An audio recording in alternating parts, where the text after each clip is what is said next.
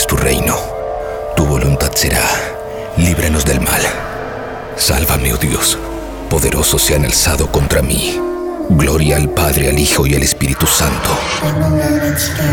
Como fue en el principio y siempre será. Amén. Salva a quienes depositan su confianza en mí. Dios mío, sé para ellos una torre fortificada frente al enemigo. Que el enemigo no tenga poder para dañarlos. Que el Señor esté con ustedes y también con nosotros.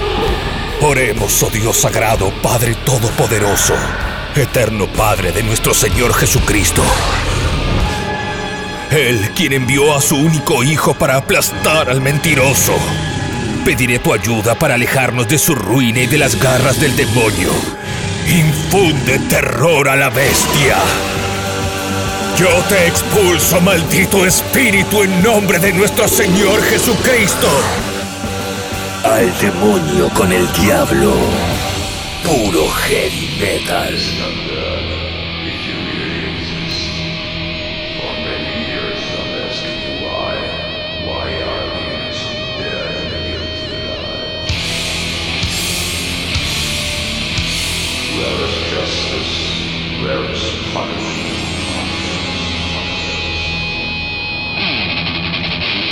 ¿Qué tal? ¿Cómo están? Bienvenidos, bienvenidas a un nuevo Al Demonio con el Diablo. Estamos arrancando un nuevo show, un nuevo programa desde Taberna Odín. Aquí estoy grabando como siempre semana a semana.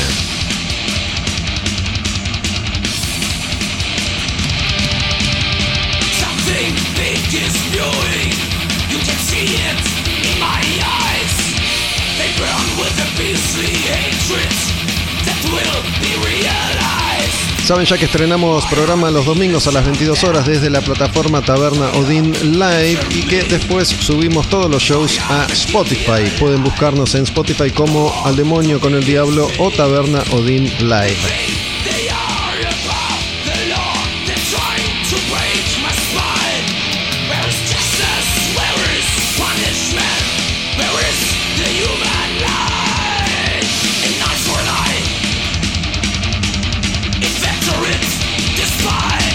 Mi nombre es Gustavo Almedo y estoy arrancando este programa con los últimos vestigios de una década. Empezamos ya hace bastante tiempo atrás, repasando las canciones, los discos y los artistas más importantes de la década dorada, de la edad de, de oro del heavy metal clásico, repasando año a año desde 1980 a este 1990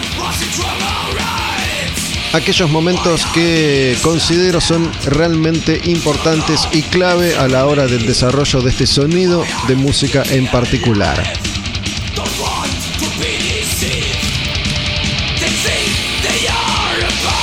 Quedan muy pocos discos, muy pocas canciones, muy pocos artistas para cerrar el año 1990 y hoy estamos arrancando con Sodom.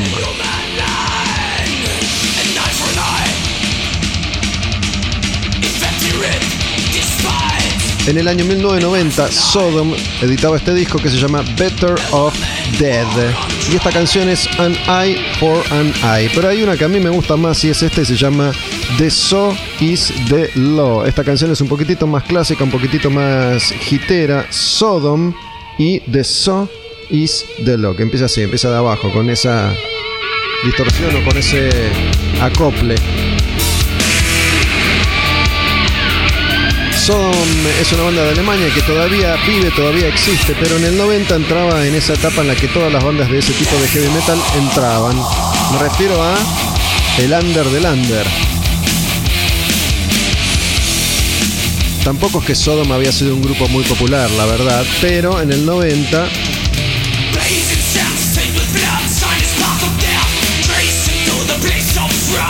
la cosa para estas bandas ya clásicas del thrash alemán como Creator y Destruction, además de Sodom, estaba complicada.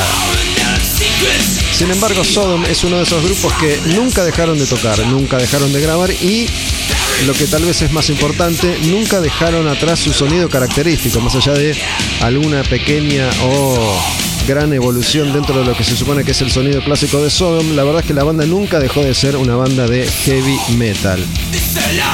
A diferencia de Destruction, por ejemplo, que terminó separándose para volver tiempo después, o de Creator, que experimentó bastante con la música, corriéndose mucho de su sonido característico para después retomar como hicieron todos.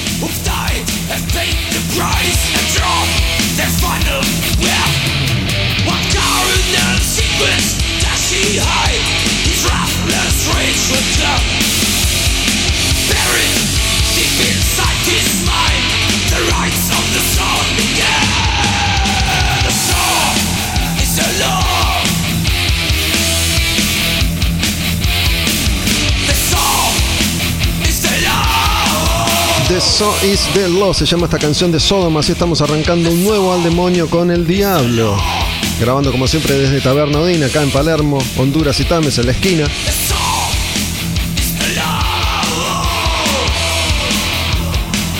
Y haciendo un repaso de canciones. Y atención con la canción que viene porque es una de esas canciones que te rompen el alma, te rompen el corazón. La próxima canción es de una banda que se llama Steelheart. Una banda que no tiene nada que ver con Sodom, eso se los aseguro. Y vamos a escuchar una de las más lindas baladas de su generación. Steelheart. Se llama este grupo, así se llama este disco también. Steelheart es el debut de esta banda en una época en la que ya empezaban a desaparecer, pero todavía había espacio un ratito más para ellos.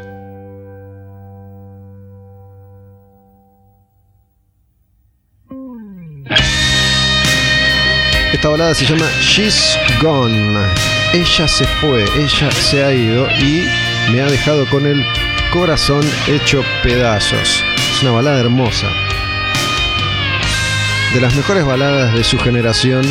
Cuando la época de las baladas estaba llegando a su fin, todavía quedaban algunas como esta She's Gone de Steel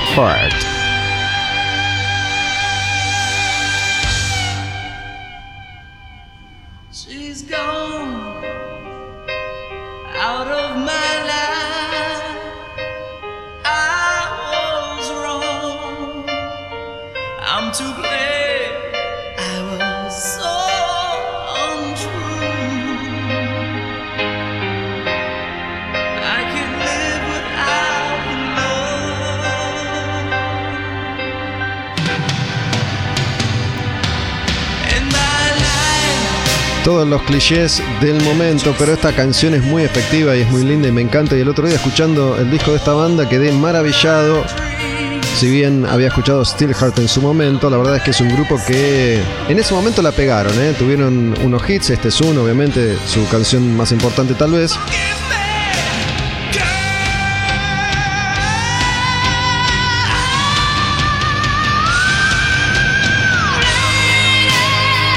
Cantante fenomenal, Milo, de origen croata.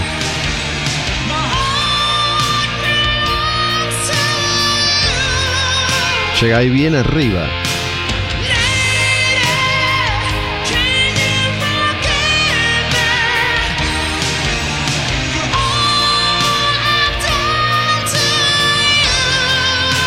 Y está entregado, ¿eh? Toda es mi culpa, por favor perdoname, volvé, te lo pido de rodillas, por favor perdoname todo lo que te hice, tenés razón, es mi culpa, la cagué. Por Dios, volvé. Pero, She's Gone, así se llama la canción de Steelheart. Muchas de estas bandas que llegaron como recontratarde a lo que era la movida jarroquera de los 80 que empezaba a desvanecerse, lograron colar unos últimos éxitos.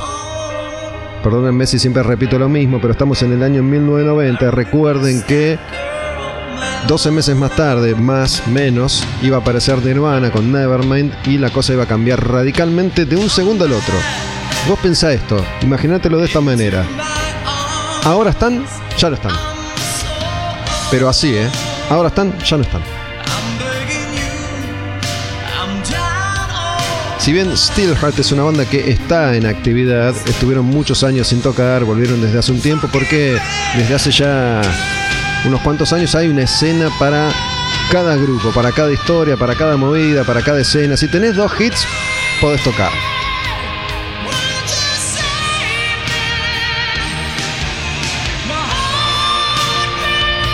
Y quiero anticiparles lo siguiente. Esta canción me motivó a la semana que viene, en el próximo programa, hacer un especial de baladas. Pero no las baladas más obvias, no las de Scorpions, ni las de Bon Jovi, ni las de Def Leppard, sino las baladas segunda línea. Baladas como esta, She's Gone.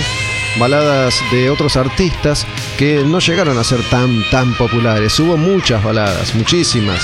Pero ¿para qué escuchar de nuevo Every Rose Has Its Thorn, por ejemplo, de Poison, cuando están todas estas canciones que tal vez ni siquiera conoces? O hace mucho, mucho tiempo que no escuchás. Así que eso va a ser la semana que viene, un, un bloquecito de algunas baladas, pero repito, ¿eh? no Still Loving You ni Home Sweet Home de Motley Crue. Hacemos una más de Steelheart antes de pasar a la siguiente banda. Esta canción se llama I'll Never Let You Go. Está en ese mismo disco debut, Steelheart, como su nombre lo indica, significa corazón de acero. La tapa es un corazón con tachas.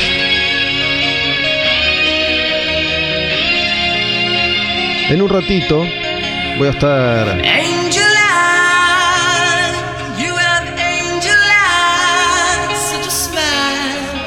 Tenés ojos de ángel, le canta él a ella. Las canciones de la época, las canciones típicamente románticas del amor de esa generación de artistas.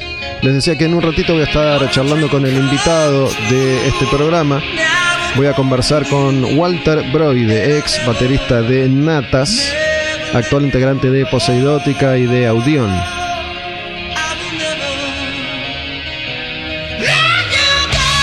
Enorme cantante, ¿eh? Milo, no quiero decir el apellido porque es muy difícil de pronunciar.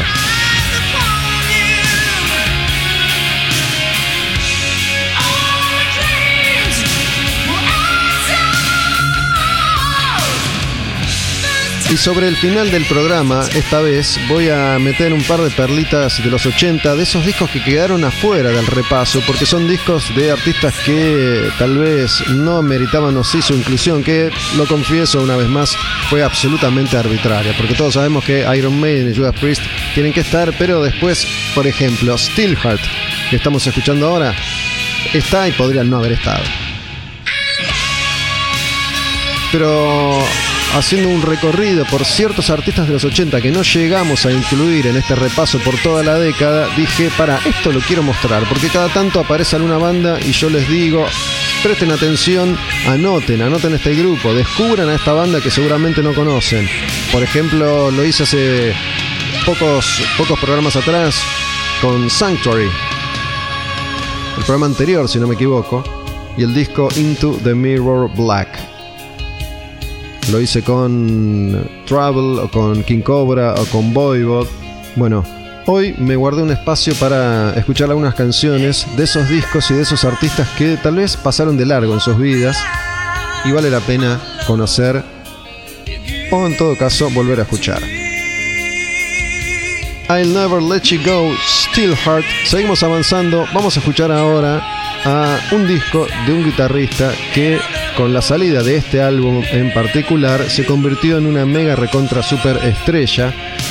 Ya había tocado con algunas bandas muy, muy, muy importantes. Había tocado en Alcatraz, había tocado en la banda de David Lee Roth, había tocado en Whitesnake y ahora Steve Vai editaba su segundo disco como solista, el disco que lo iba a consagrar como una estrella única con peso propio. Esto de la guitarra que habla, ¿no? La maestra y la guitarra que responde. The audience is listening, se llama esta canción. Steve Vai tenía sentido del humor también, a diferencia de, no sé, Joe Satriani, que era más serio a la hora de encarar el instrumento. Steve Vai jodía un poquito y eso creo que ayudó mucho a que su nombre se hiciera muy popular. That's Steve Vai. What a nice little boy. I wrote this song for all my friends. When I grow up, I'm gonna be a famous rock and roll guitar player. Love it. Go ahead. Everybody. Escribí esta canción para todos mis amigos. Cuando crezca voy a ser un gran guitarrista de rock and roll, dijo el pequeño Steve Vai.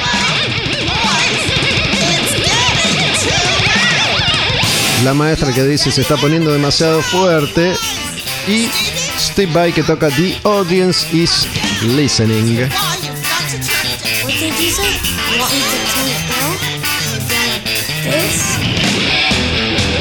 Año 1990, Steve Vai editaba Passion and Warfare, su segundo disco como solista y sobre todo a partir de la próxima canción que vamos a escuchar en un instante, el tipo iba a meter un éxito, un hit con una canción instrumental.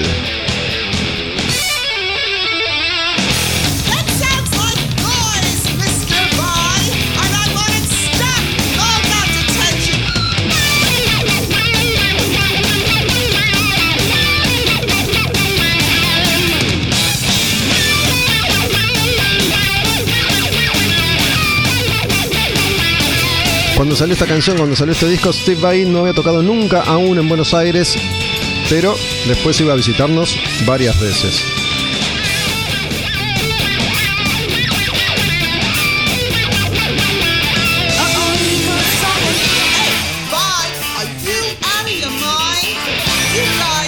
Pero bueno, vamos a la canción que importa. La canción que importa es esta, con esta melodía tan característica y ese arreglo que fue el arreglo que dio la vuelta al mundo y si bien Steve Vai ya era un nombre muy conocido porque, repito, había tocado con David Lee Roth, había tocado con Frank Zappa, había tocado en Alcatraz, había tocado con Whitesnake, acá se consagra como solista. Su nombre es el más importante y no el del cantante. Por el amor de Dios se llama esta canción. For the love of God.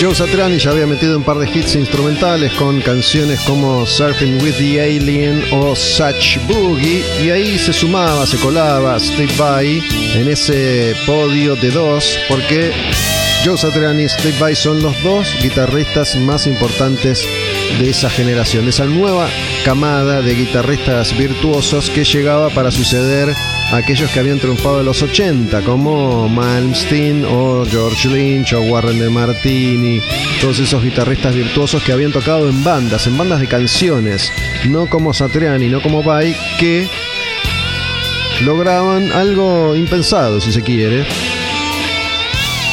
Y me refiero a que la música instrumental llegaba a niveles de popularidad tal vez nunca antes vistos. En un ratito les contaba entonces Walter Broide de Poseidótica, ex Natas, charlando acá conmigo en la taberna, tomando algo seguramente. Pueden pasar cuando quieran y darse una vuelta por aquí, tomar una cerveza, comer algo. Aquellos que me preguntan qué días grabo para pasar a saludar, no lo sé, la verdad. No tengo horarios fijos. Cuando pinta. He grabado de noche. Hoy, por ejemplo, ahora estoy grabando a la tarde. El bar está por abrir sus puertas. Mientras escuchamos For the Love of God de Steve Vai. Vamos a ir a un último disco en este arranque de Al Demonio con el Diablo. Vamos a una banda que ya ha pasado varias veces por acá, pero con este disco llega a algo que antes no había logrado y es tener cierto éxito, cierta repercusión comercial con un sonido para ellos novedoso. Me refiero a Suicidal Tendencies que en los 90 se colaba ahí la renovación, entre comillas, alternativa del rock. Y acá estaban más crossover, más trayeritos. Menos hardcore punk. y con un sonido más pulido, más producido. La banda de Mike Muir, el cantante, y ¿quién?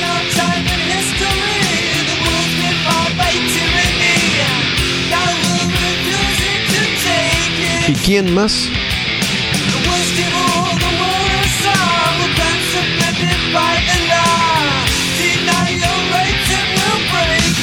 Ese hombre que en base a un talento inconmensurable con su instrumento, con una imagen impactante y sobre todo sabiendo cómo es esto de mantenerse al margen y entender que las estrellas son o es el otro, no él. Me refiero a Roberto Trujillo, que en esta época tocaba el bajo en Suicidal Tendencies antes de tocar con Ozzy, antes de tocar en Metallica. Esta canción se llama Give It Revolution y en el año 1990 Suicidal Tendencies desde una multinacional lograba el éxito que antes les había sido esquivo en sus orígenes skate, hardcore, punk de años anteriores y editaban este disco Lights Camera Revolution, Luz Cámara Revolución.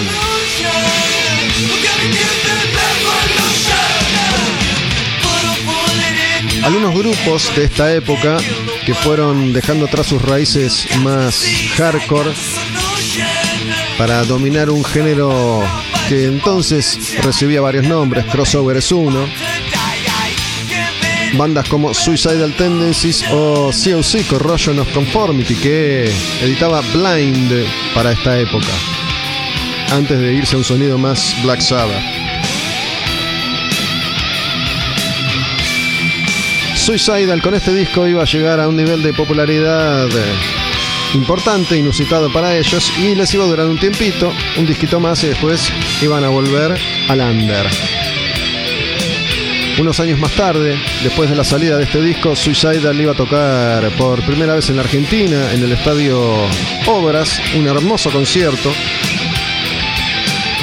Tengo ahí, si, si scrollean en mi cuenta Olmedo Bus en Instagram, tengo ahí una fotito de la época, creo que es año 1994, con Roberto Robert Trujillo, ahí en, el backstage de Obras, después de hacer una entrevista con él para la revista Madhouse, una revista de metal en la que yo empecé escribiendo.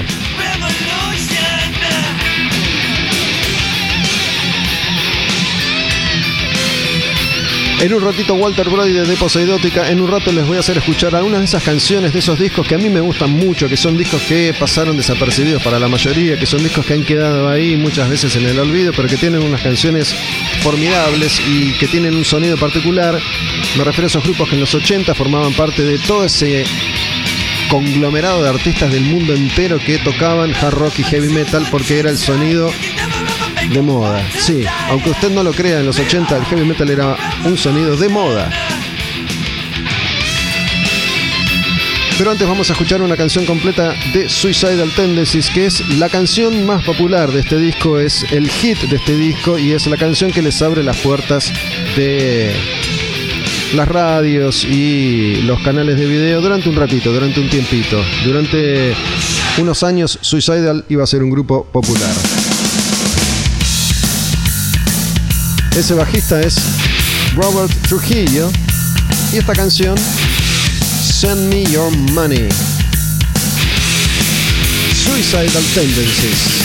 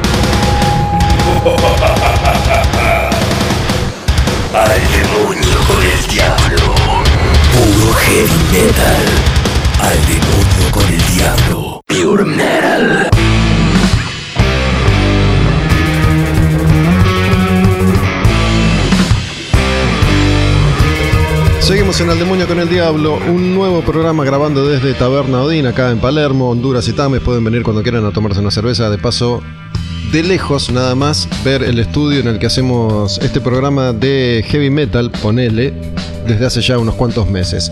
Y llegó el momento de presentar al invitado de hoy. Vuelvo a encontrarme después de no tanto tiempo, no tanto tiempo, con Walter, Walter Broide de Poseidótica. ¿Qué haces, loco? Bien, muy bien, Gustavo. Un gusto volver a verte. Sí, hace unos 4 o 5 meses, 6, Nos vimos, nos vimos. Nos vimos acá, nos estamos volviendo a poner al día. Todo bien. Che, te iba a preguntar, ¿no? Porque hoy, bueno, sabiendo que venías, estuve escuchando unas cuantas canciones ahí de, de Poseidótica, que básicamente es una banda instrumental que cada tanto invita a alguien a cantar, ¿no? Grabaron con eh, Marina Fajes, con Carca, con Boom Boom Kid. Y estaba escuchando justamente la versión que hicieron con Carca de Loco Hacela Callar de Box Day, Sí. que es un tema que me encanta. Y me preguntaba si, si vos escuchaste ese rock nacional, si escuchás o escuchaste alguna vez ese rock nacional. Me refiero a los inicios, ¿no? Manal, Box Day, Almendra, Pescado, esa etapa, fines de los 60, principios de los 70. La verdad que poco, siempre de costado. Siempre me gustó, más que nada por el tipo de sonido de batería, me atraía, me gustaban las canciones, pero nunca fui muy fana. Yo ya enganché directamente al pop ochentero este, y empecé como a relacionarme más con la música desde ese lado, el cassette de Michael Jackson. Este, y después escuchaba, bueno, me acuerdo hito en mi vida que una señora que trabajaba con mi vieja viajó, no me acuerdo cuántos años tenía, pero me trajo dos cassettes, uno de Europe y uno de Resbaladizo cuando mojado, mojado de Bon Jovi. Y ahí, bueno, empecé con allá a fantasear también que quería tocar, tenía los cassettes Kiss, que quería tocar la bata, todo fue mi enganche musical, medio que enganchó medio por ahí. Y después siempre, bueno, obviamente me gusta toda la música y, y la fui siguiendo de costado, pero nunca fui muy fana. Me relacioné más de grande cuando con los Natas empezamos a hacer algunos covers, hicimos un homenaje a Spinetta, bueno, con Carca hicimos el tema de, de Box Day, y ahí fue donde realmente me empecé a relacionar un poco más en profundidad, hace poco. Ahora, ahora que mencionás eso, Hmm. recordé, lo de Natas digo, recordé que hace, hace muchos años en un programa que yo hacía en Rock and Pop, hacíamos unos homenajes, tributos en vivo con bandas ahí en el estudio. Y creo, creo que fue así que sucedió. Yo hablé con Sergio y le dije, loco, vénganse a hacer algunas canciones de rock argentino de esta época justamente. Exactamente, ¿no? ahí fue. Me acuerdo que hicieron Amame, Amame Petiribí Petiribí. de, de hicimos Pescado. como cinco temas. Sí. Ese tema lo hicimos y me acuerdo que mm, yo como que los escuchaba y no los, no los quería terminar de escuchar en su profundidad como para tratar de buscarle algo nuevo, pero al fin y al cabo te das cuenta que viste son temas tan cerraditos, tan lindos que te piden eso, que bueno, lo terminamos sacando dentro de todo bastante fiel a las versiones originales. Y yo creo, puede ser que me esté equivocando, pero creo que en esa época yo me había empezado a meter un poco más profundamente en esa era del rock argentino y sobre todo me había gustado eso, ¿no? Pescado, color humano, que por ahí son las bandas que tienen más puntos de contacto con, con lo que hizo Natas después. Y de hecho me acordé también de, de esa versión de Ámame Petiribí porque es la que se amplió en Minem hace un par de años atrás para grabar una canción.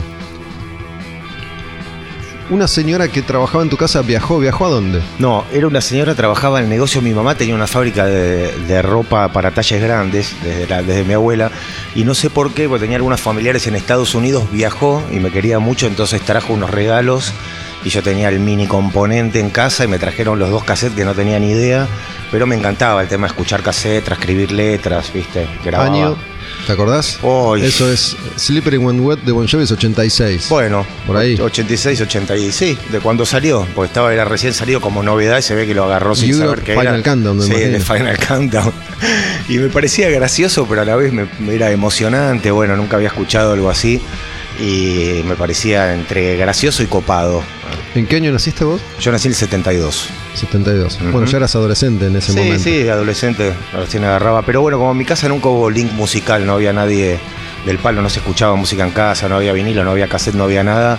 Entonces, bueno, fui enganchando en la época del secundario. eh, me empecé a realmente interesar un poco más y ahí sí agarré.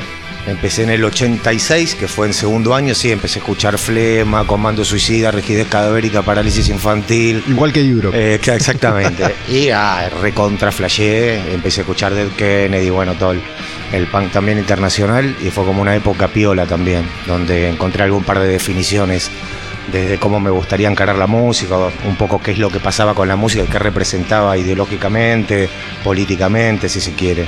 Si bien a los 14, 15 años, hasta hace, no sé, una o dos generaciones, la mayoría de los adolescentes que nos metíamos en la música pasábamos por la etapa punk, algunos quedaban y otros la vivían de manera efímera durante un par de años. A mí me pasó lo mismo. Yo ya escuchaba música, escuché mucha música toda mi vida, pero en ese momento, a los 14, 15, justo sale Violadores y empiezo a, a meterme en, en Ramones, Pistols, Clash. Pero ¿cómo llegás vos de, de la nada casi a, a flema y rigidez cadavérica? por un compañero del colegio, un ruso, Gabriel Schwartz, en un colorado pecoso que corría como 40 kilómetros, una cosa increíble. Y él era muy melómano, tenía bocha de cajones y cajones con, con cassettes y bueno, y empezó a compartirme música y me volví loco. Entonces los dos íbamos a- en busca de peligro, fui a ver violadores en obras, bueno, fui al paracultural, agarré todo eso, se cagaban a trompar los punk, los y los heavy, todo contra todos. Y bueno, un poco ese sabor a peligro y escuchar. Y bueno, también llegué a ver Invasión 88 en Cemento, un hito. Realmente estuve desde el primer. de la decir, primera yo banda. estuve ahí. Sí, estuve ahí.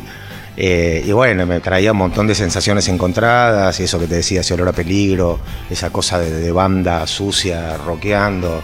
Este, también, bueno, iba mucho cemento en esa época. Bueno, fui a ver Ataque 77 en sus comienzos. Y, y bueno, lo tengo atesorado en el corazón todo eso. Invasión 88, por ahí hay gente que no sabe de qué se trata, fue un compilado que marcó una época de la Argentina, fue como el- Claro. el, debut de un sello también, Radio Trípoli, ¿no? que había sacado unos simples de Masacre Palestina, y ahí metieron a Ataque, em, Flema, Estaba todo esto que te comento. las bandas punks de, de esa época, y Sí, fue como... suena bien para el culo Sí, y está buenísimo. Sí. En, se hizo un vinilo transparente, creo, Exactamente. la edición original, Sí. la tapa era un cómic. Exactamente. Y la verdad que bueno, fue muy flashero. Y después de eso, como que siempre fui como muy abierto y nunca me casé con nada. Como que ¿viste? trato de poner el oído y ver si me gusta o no, indistintamente del género. Y la verdad que escuché siempre de todo y nada. Como que no me caso con nada, pero estoy abierto a, a- a recibir buenas melodías, buenos ritmos. ¿Quién canta esto? Yo canto este. Ah, digo, Carca este no es. No, no, es que esté bueno. Estábamos tratando de ver quién lo canta mejor y en los ensayos mientras no venía Carca. Dije, che, me parece que me sale más o menos parecido. Y como también es de mi generación, y bueno, más o menos lo tenía. El probador de virus. El probador de virus, gran tema, así que me lo canté. Me, me quedo con, con esa etapa punk tuya. ¿Te, te representaba a nivel bronca adolescente, digo, esta cosa de odio al mundo? Sí, sí, sobre todo, bueno, ese, ese tema de la incomprensión personal y, ¿no es cierto?, tratando de encontrarse uno con su propia naturaleza y tratando de ver cómo, qué, qué quiere ser uno, imagínate en esa época, más con todo el, el exitismo y toda la gilada que estaba, ¿no es cierto?, en la última ya parte de los 80. Es como que tenía algunos conflictos, ahora que lo pienso un poco en retrospectiva, con, con el modelo social, si se quiere, y entonces eso me, calzaba bien en un lugar para ir a hacer poco, para que te fajen, para viste sentir el peligro, para tratar de revisar otras ideologías desde la tibieza que podés tener en esa época, pero bueno, empecé de a poquito a descubrir qué no me gustaba o qué no me gustaría vivir desde la música. Y bueno, eso en algún punto lo respeté, lo respeto hasta el día de hoy. Sí, si pego un, salto temporal, ya, ya la etapa natas, te, te sumergís en otra búsqueda más, más existencial, ¿no? A partir de la música, digo, de, la furia adolescente, punk, a los golpes y a toda velocidad, a esta cosa este, mucho más espacial. Claro, la verdad que bueno, cuando fui, me acuerdo, fuimos con Sergio, nos encontramos en un colegio de música, en realidad. Él vino, yo estaba estudiando en un colegio de música, él estaba buscando baterista y ahí nos conocimos. Y fuimos a tocar una sala y es como que conectamos al toque y es como que la dijimos, sí, esto camina. Y Sergio ya estaba escuchando Caius, escuchaba Melvins, que yo no tenía ni idea qué era. Me acuerdo cuando lo escuchaba decía, pero esto es una locura, ¿cómo puede ser que te toquen un tema que dure 20 minutos, que haga todo lo mismo? ¿Viste? Yo estaba estudiando jazz en el colegio, tenía otra data. Pero en el fondo me reinteresaba.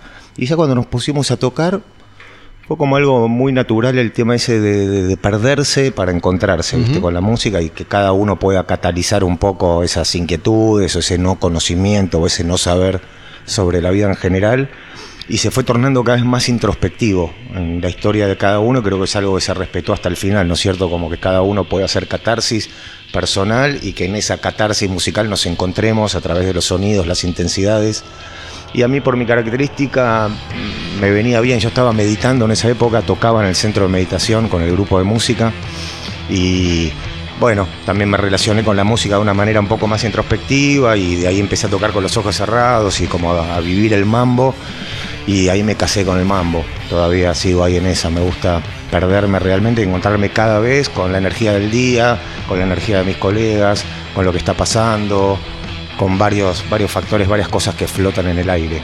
Bueno, yo esto te lo dije mil veces, lo repito ahora en esta nueva charla, digo, siempre tu, tu manera de tocar la batería, a mí que particularmente no, no, no me llega mucho esto de el instrumento y su interpretación desde el virtuosismo o bla bla.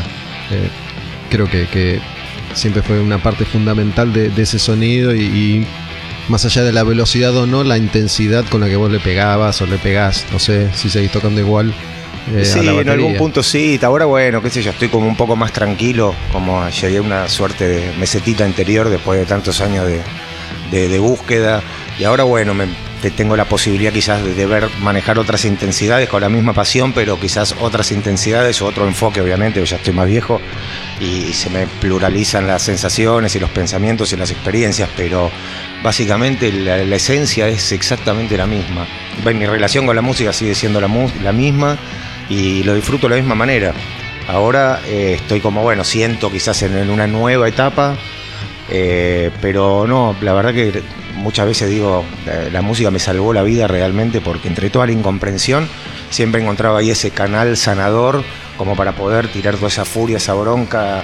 Y bueno, en los natas se exacerbó a esa violencia extrema que realmente la, sentíamos y con Poseiótica se me presenta un panorama, si se quiere, más complejo mental, más complejo rítmicamente, que maneja distintas intensidades, que también fue muy enriquecedor para mi brutalidad, si se quiere, con la que encaré el instrumento. Hay, hay como una mezcla de esos dos universos, ¿no? En Poseidótica. Sí, sí. De hecho, bueno, por- cuando yo me sumé a Poseidótica ya finalmente en el 2010, se sintió ese extra brutal que, que estuve tratando de, de- de afinar y tratar de encontrar realmente el- el- la presión y la intensidad que necesitaba cada clima, cada pedacito. Y bueno, lo fuimos encontrando y también se, se mueve, viste, con los estados que tenés. Es una música muy de estados, con lo cual hay días que los temas salen, no tienen una velocidad definida, hay días que salen al palo, días que salen más despacio, hay días que salen mucho más fuertes, hay días más tranquilos, es como que eso es muy variable, muy variable. Con, respecto a esta, a esta búsqueda, ¿vos podés precisar eh, algún indicio de, cómo llega eso a tu vida o cómo comienza? Eh, mira, justamente hoy estaba escuchando a alguien que, que últimamente escucho mucho y decía algo que me pareció muy interesante. Tiene, esta persona tiene un, un planteo básico que es eh, todo pasa por las emociones, ¿no? Más que nada. Y mm, estaba escuchando un podcast y en este episodio hablaba de la medicación.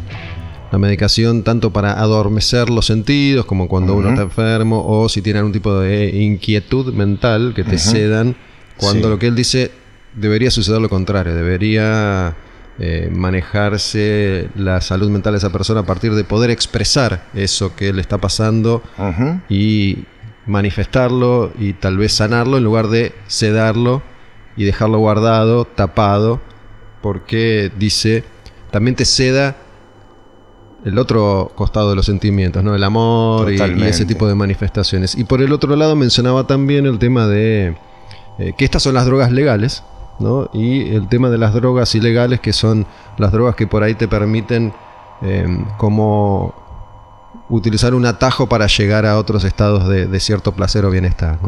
Este, que esta persona dice, de todas maneras, uno debería llegar a todos estos estados naturalmente, pero qué curioso es que lo legal sea eso que te cede y lo ilegal eso que te sirve como atajo para llegar a un lugar mejor, entre, entre comillas. Bueno, con toda esta introducción te digo, ¿cómo, cómo fue en tu caso esto que vos de- denominaste búsqueda? Mira, mi búsqueda estuvo cuando empecé a, a relacionarme, a bucear en mi propio ser, por decirlo de alguna forma. Yo ya era usuario de marihuana eh, constante, fumaba todos los días y a mí me generaba algo muy positivo, que es que realmente me achicaba mucho los tiempos de llegar a ese estado de concentración que yo necesitaba para poder expandirme y poder Un conectarme. poco esto que yo digo, ¿no? Exactamente. Que, mencionaba recién. Si bien es muy complejo el caso que vos decís, porque obviamente hay un montón de, de variables, de problemas mentales y No, con digo, muchos grados.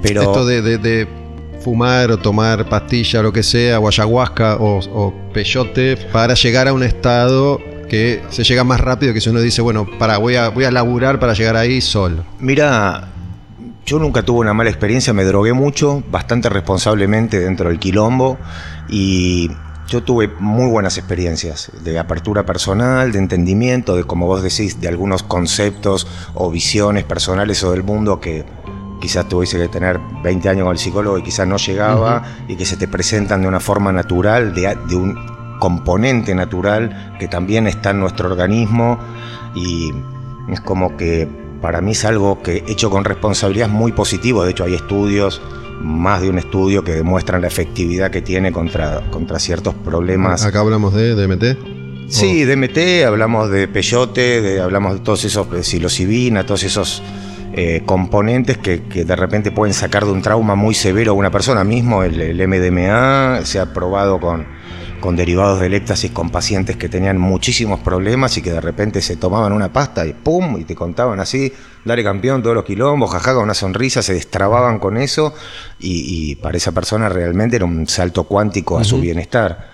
Con lo cual, eh, de hecho, sigo mucho el tema, soy muy interesado con el tema. Ahora estoy, hace rato, entendiendo que hay un nuevo concepto de toma de ese tipo de drogas con las microdosis. No sé si investigaste o si sabes. Eh, Escuché a propósito de eso, no lo investigué, pero escuché. Bueno, se utilizan en muchísimos ámbitos, algunos le dicen, la gente de negocios le dice el secreto mejor guardado de los negocios, los artistas te dicen el secreto mejor guardado de la creatividad, qué sé yo, es una manera de dosificar sin estar drogado, que el organismo recibe igual muchísimos beneficios que tienen esas sustancias, es decir, mejor concentración, mejor empatía, mayor apertura, pero sin sentir que estás drogado. Entonces se hacen algunos eh, algunos ciclos en los cuales vos tomás un día, después dos no, tomás un mes, dejas de tomar, sentís la experiencia.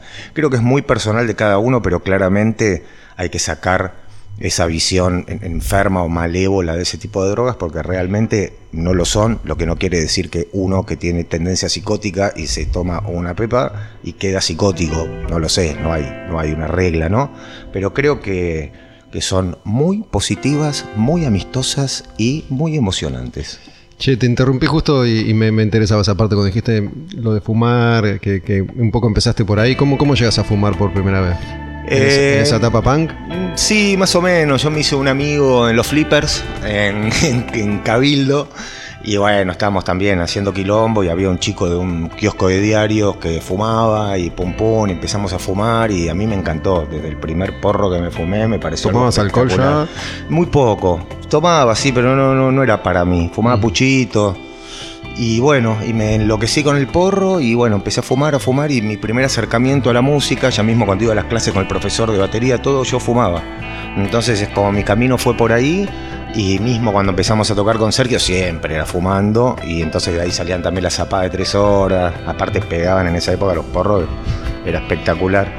Y entonces, bueno, siempre hasta el día de hoy sigo fumando antes de, de tocar, me concentra, me relaja, apago todo mi propio pensamiento, me meto mi propia historia en el culo y como que conecto con todo y me va mucho mejor que si estoy pensando. ¿Tu, tu experiencia con la marihuana fue, fue cambiando? ¿Fuiste atravesando distintas etapas o procesos? ¿O más o menos siempre te pegó de la misma manera hasta el día de hoy? No, no, la verdad que en un momento de, de ser fumador constante, bueno, entendí ¿no? las dinámicas que tiene eso y un poco que te retrasa ciertos ritmos, no de, de tocar, sino de la vida, ¿no? Estás como un poco más, te mueves más despacio. Aletargado. aletargado, hay, cierto, hay cierta pérdida de memoria corta y demás. Pero la verdad que después con los años es como que lo fui recuperando.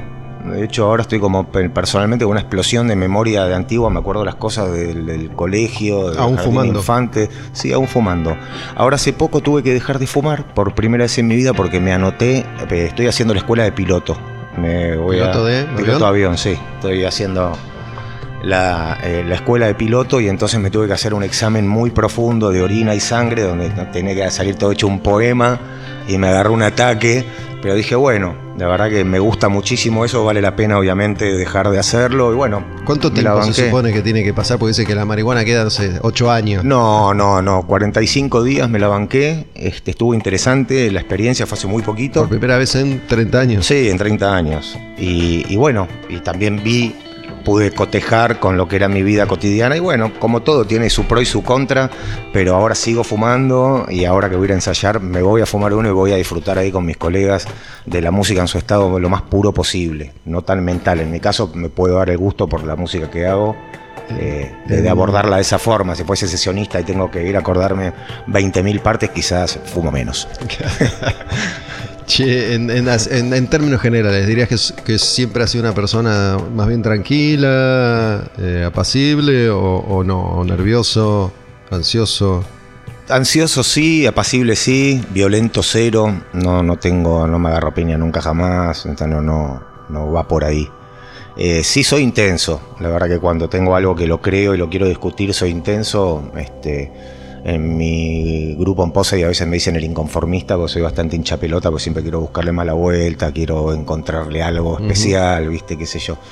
Pero no, soy retranca, en realidad soy bastante tranca y es como que me castigo bastante a mí mismo y siempre estoy tratando de ver cómo puedo mejorar, de ser mejor persona, aprender a escuchar mejor, a compartir mejor. Te pregunto porque mientras, mientras te escuchaba traté de hacer un repaso sobre cómo me, me- me fue pegando la marihuana a mí, que no fumé ni en pedo lo que vos fumaste. Digo, seguramente una semana vos fumaste lo mismo que yo en toda mi vida, pues yo fumaba solo recreativamente cada tanto y podía estar largos periodos de tiempo sin fumar. He estado tres años sin fumar y sigo estando mucho tiempo sin fumar.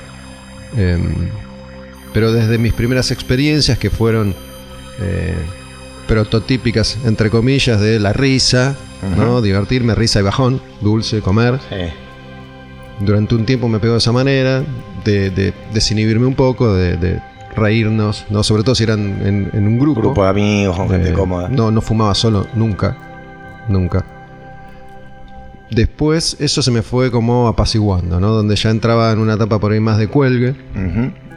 Nunca a mí me funcionó como para decir, entendí esto, entendí aquello. No, ahora sí me conecto con... No. Creo Eh, que es muy personal sí, eso, sí. ¿no? Y también tiene que ver en qué, qué lo estás haciendo. Hay cosas que claramente, viste, yo tengo una empresa de desarrollo de software hace muchos años y a veces voy fumado a una reunión donde tengo que hablar sobre un algoritmo y te reconozco que quizás no es el, el mejor estado para encarar eso, pero bueno, ya después de tantos años y estar tan cómodo con la sustancia, digamos, de conocer lo que hace realmente en mí, lo que me genera, lo puedo manejar. A veces si tengo una pequeña incomodidad, eh, ya sé por qué viene, sé lo que dura, sé cuándo se va.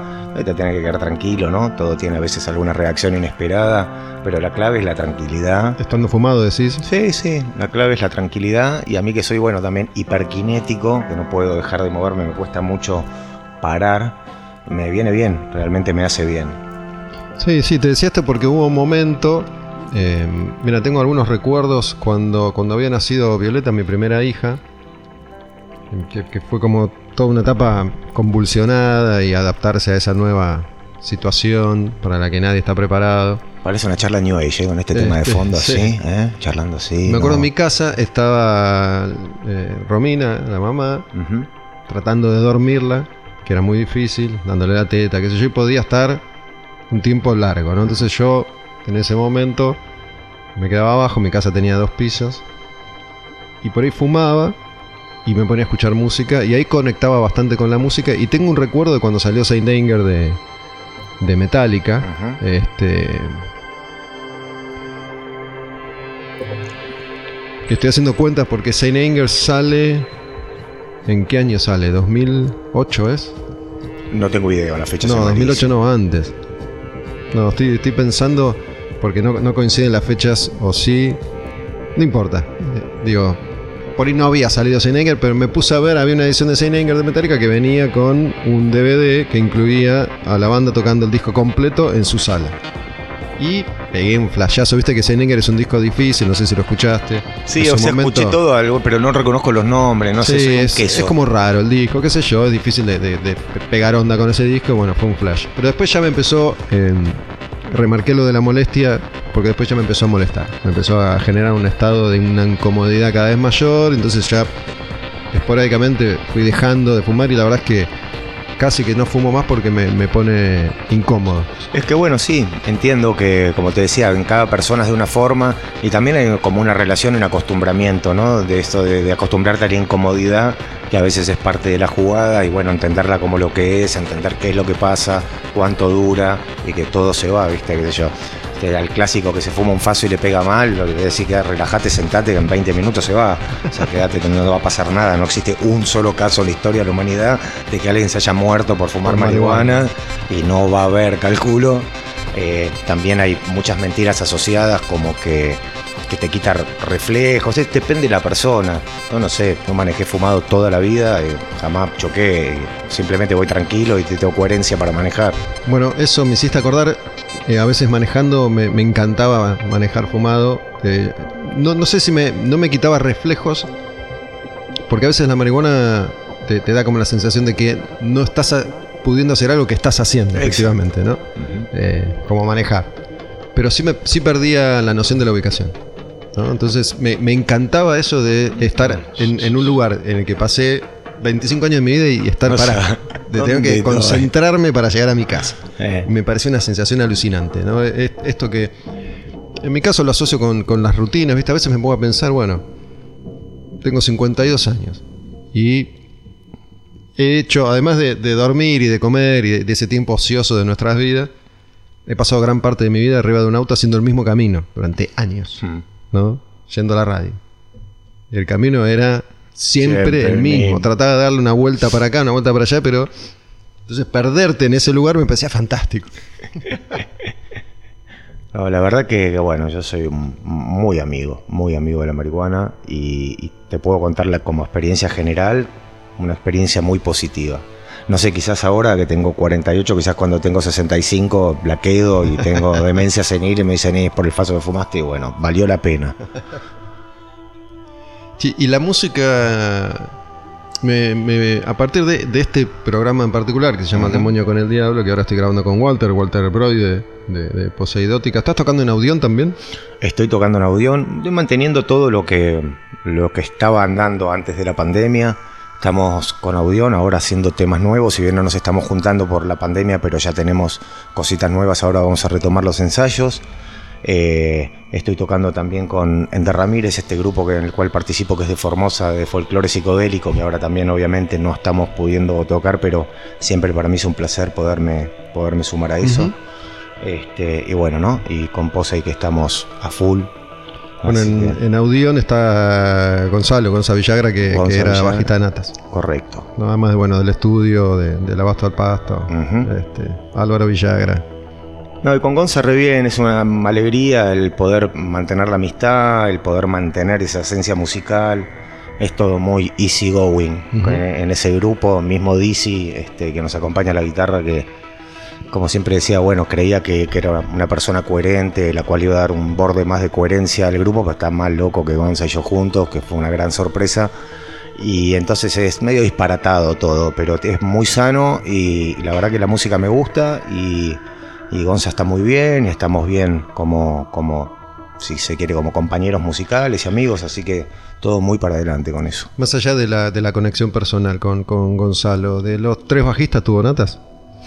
Tuvo, bueno, primero el niño Miguel, primero Miguel. Salvador, que era un chico que se fue un día diciendo, pero yo cómo voy a vivir de la música, qué voy a comer, qué voy a hacer, y se fue, pero eso era la- los primeros, primeros meses. Después ¿Qué, vino... qué fue de Salvador, sabes? No, sabes que no me encantaría saber, nunca, lo- nunca supe qué. Después vino el niño Miguel, Miguel Ángel, que es con quien grabamos Del Mar y Ciudad de Bramán. Después vino Claudio Filadoro Remec. Y después finalmente le afanamos a Palo Pandolfo al Crudo Villagra. Ahí está, bueno, cuatro. Entonces, si contamos Eh, a Salvador, sí, que no sí, a sabemos qué fue de, Salvador, de su ¿no? vida. Pero digo, la conexión musical, la que, la que mejor te, te sentó fue con, con Gonzalo. Digo, particularmente a mí, si bien entiendo que a nivel personal no, no, no hubo tanta onda, pero la, la versión de Natas con, con el pastor, con Claudio, me, me parecía alucinante. También con Gonza también, obviamente, pero creo que iba para otro lado. Digo, vos como, como baterista, digo, que se supone que se hermanan ahí con el bajista. Mira, a mí me tocó primero tocar con, con Miguel, que Miguel era un bajista que tocaba como un guitarrista, con lo cual se, se terminaban armando los ritmos desde un lugar. Yo, yo estaba aprendiendo mientras lo hacía, con lo cual no tenía un gran feedback, no había tocado con nadie más, básicamente. Entonces, bueno, un poco nos adaptamos a lo que había y tenía sus ventajas y sus desventajas. Después con Claudio lo mismo, Claudio era un poco más pistolero, de tirar tiros al aire, todo, pero bueno, tenía también sus ventajas, sus desventajas, más allá de que quizás un periodo más corto y no, no conectamos tanto, pero todo bien. Y cuando llegó Gonza lo que pasó es que sonaba como una, una- atropellaba con un sonido de bajita al palo y sonaba y sonaba. De hecho sonaba tanto que tuvimos que cambiar los equipos, me tuve que comprar una batería más grande, Sergio sumó otra caja, otro cabezal y ahí empezó la última etapa de la carrera armamentista porque realmente sonaba muy fuerte y como un bajista, como el más tradicional. Si ¿En se qué quiere. año, en qué disco entra eh, Gonza entra con el Corsario Negro casi terminado, ponele, de componer. Llega Gonza, le da como su impronta, rearmamos un poco los temas con su impronta y después hicimos algún par de temas más juntos y, y lo fuimos a grabar. Y ahí ya estábamos muy establecidos. Y bueno, de ahí le pegamos hasta el final. Pero Gonza es, es un monstruo y aparte es muy musical y, y bueno, a mí me gusta tocar con personas más allá de, de músicos, ¿no? Me es re importante ese, ese vínculo afectivo y emocional. Y él es un personaje, es el inimputable Gonzalo Villagra y es, eh, es muy lindo tocar con él. Aparte me, me genera situaciones musicales muy, muy agradables. inimputable? Es ¿En inimputable. qué, en qué momento le- lo bautizaron así? Y no, siempre fue inimputable. Es, es, es muy complejo de explicar en una nota de radio, pero es inimputable, es inimputable. es, es muy, muy especial. Pero bueno, la verdad que fue una gran alegría poder seguir tocando. No sé, yo ya te digo, estoy de vuelta hace rato y eh, me concentro en, todo lo, la gracia de todo lo bueno que me pasó y trato de entender lo malo que me pasó, entre comillas. Y bueno, estar amigo con toda la historia y tratar de ser feliz. Te, estaba por decir que a partir de, este programa, Al Demonio con el Diablo, en el que me reconecto de alguna manera con el heavy metal, aunque jamás dejé de escucharlo, pero digo, empiezo a hacer un recorrido que, que todavía continúa hasta el día de hoy, después de un año y pico, que fue hacer un repaso por lo que es la década de oro del heavy metal, que son los 80, ¿no? Digo, ahí donde eh, esto que conocemos como heavy clásico toma forma definitiva. Después aparecen 7000 subgéneros. Pero los 80, yo era adolescente de los 80, viví toda esa etapa, eh, la de la creación y el descubrimiento. Entonces, conecté mucho con, con esa con esa década, ¿no? Yo vengo haciendo desde, desde que arranqué un repaso por todos los discos de 1980, 81, año por año, todos los discos importantes y, y también no tanto.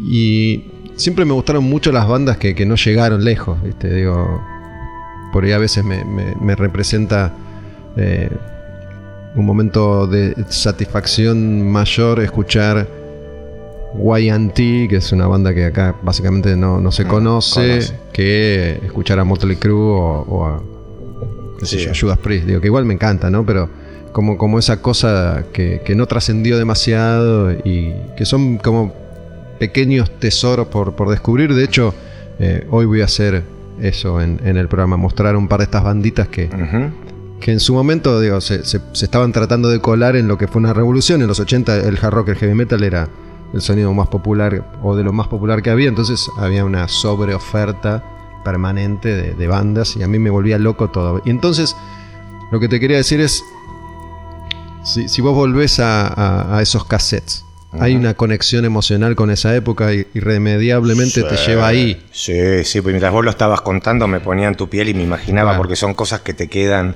en un momento de la vida, que uno está creciendo y demás, que realmente uno representa las vivencias emparejado con alguna movida musical o con algún género, lo que uno estaba escuchando en ese momento. Eh, con lo cual me parece que sí, que eso te queda para siempre. Por eso me- el programa anterior que me trajeron una remera de Duran Duran, este, me acuerdo que estaba en séptimo grado, tenía un compañero Jorgito Blog que tenía el VHS de la gira Arena, que nosotros veíamos el VHS y yo estaba pero en la NASA con eso, no la podía ver todos los camiones con los equipos y veía todo cómo se organizaban las giras, todo, conocíamos muy poquitas cosas. Y bueno, esas cosas te quedan para siempre de alguna forma. Sí, a mí me pasa que, que puedo, creo que hasta puedo revivir la misma emoción Exacto. De, de ese momento, eh, incluso acordándome de cosas puntuales. ¿no? Exacto, Por ejemplo, hace, hace unos días, no sé si se te colgás o no a ver documentales, digo, si bien yo cada vez miro menos nada, eh, algunas cosas de música todavía me, me conmueven, si están buenos, y vi el documental de los VGs. No lo vi, ¿está bueno? Es Me recaben los VGs. Alucinante. Qué arregladores, qué buenos temas. Alucinante. Se llama How to Mend and Broken, a, a Broken Heart, ¿no? que es una canción de ellos. Ujú. Yo, obviamente, de nuevo, cuando yo empiezo a escuchar música, explotan los VGs en su tapa disco, Fiebre Sábado por la Noche. ¿no? Esas son las canciones más conocidas. Pero obviamente tienen 15 años anteriores y 40 años posteriores, Claro, que es sí. una historia fenomenal. Pero haciendo hincapié en esas canciones que, digo, el primer cassette que tuve en mi vida fue Fiebre Sábado por la Noche. Mi, mi- mi viejo me regaló un grabadorcito así mini con ese cassette. Yo ligué que nos había mandado una tía de España también, había mandado en una encomienda un pasacassette y entonces mi hermana consiguió en un negocio el cassette de ABBA y Villis. Claro, El bueno. marroncito con la vaquita, ese, que todavía lo debo tener. Y el de ABBA, bueno, el de ABBA no me gustaba, pero sí los Villis. Después escuché Queen, que me gustó, pero está ahí. Y después llegó Kiss desenmascarado, o sea, ahí todo, me prendí fuego. Bueno, ¿sabes qué? No, Dinastía, perdón, y después desenmascarado, que Desenmascarado. lo fui a comprar a Cabildo también. Llegó el momento de hablar de, de Kiss. Porque yo vengo. eh, el otro proyecto que hago, que es eh, al que vos hacías referencia recién, que te dimos la remera de Durán Durán, que se llama Quemar un Patrullero, vengo de, de grabar hace unas horas nada más. Como un- una nueva sección experimental que es pongo un disco entero, entero de principio a fin, y le voy hablando encima. Y lo hice con Desenmascarado de Kiss, la primera la primera experiencia en ese sentido, ¿no? Que eh, este espacio, la taberna, quemar un patrullero, el dominio con el diablo, hoy en día me permiten hacer lo que se me dé la gana. Digo, bueno, voy a hablar de lo que quiero y lo hago, total. Eh, Entonces fue, fue una experiencia muy interesante. Y yo siempre, como fan de Kiss que soy, tengo mis teorías. Eh, Viste que no, no entiendo a los músicos, sobre todo Paul Stanley y Gene Simmons, que me parece que son tipos que, para mí, en un momento dijeron, bueno, hasta acá llegué. Y lo pude descifrar para mí el otro día, eso que es cuando, Sí. cuando para mí, lo, entre comillas, lo peor que le puede pasar a Kiss es volver con la formación original y volver al maquillaje. Porque ahí se No, termina ya está. se termina la historia de la banda. No digo, Tiene mucho sentido por el estado de los integrantes, qué sé yo. más allá del resultado que obviamente para mí fue fantástico porque no lo había vivido y vivirlo, no solo vivirlo, sino que estuve con ellos, los entrevisté, todas esas cosas que de chiquito jamás Claro, hubiera soñado. flash. A ese nivel fue fantástico, pero digo, Kiss como entidad artística y creativa se terminó ahí. Y Digo, sí. Ahí se corta la evolución del grupo y termina siendo una obra de teatro que hasta el día de hoy reproduce eso Exactamente. que se supone que tienen que ser. Si es por ello sacarían cuatro grupos a la vez, todo pintado iguales. Y la sensación que tengo es que la evolución de ellos, al menos como integrante de Kiss, te- termina ahí también. Digo, todo lo que fue para ellos Kiss hasta ahí, ahí quedó.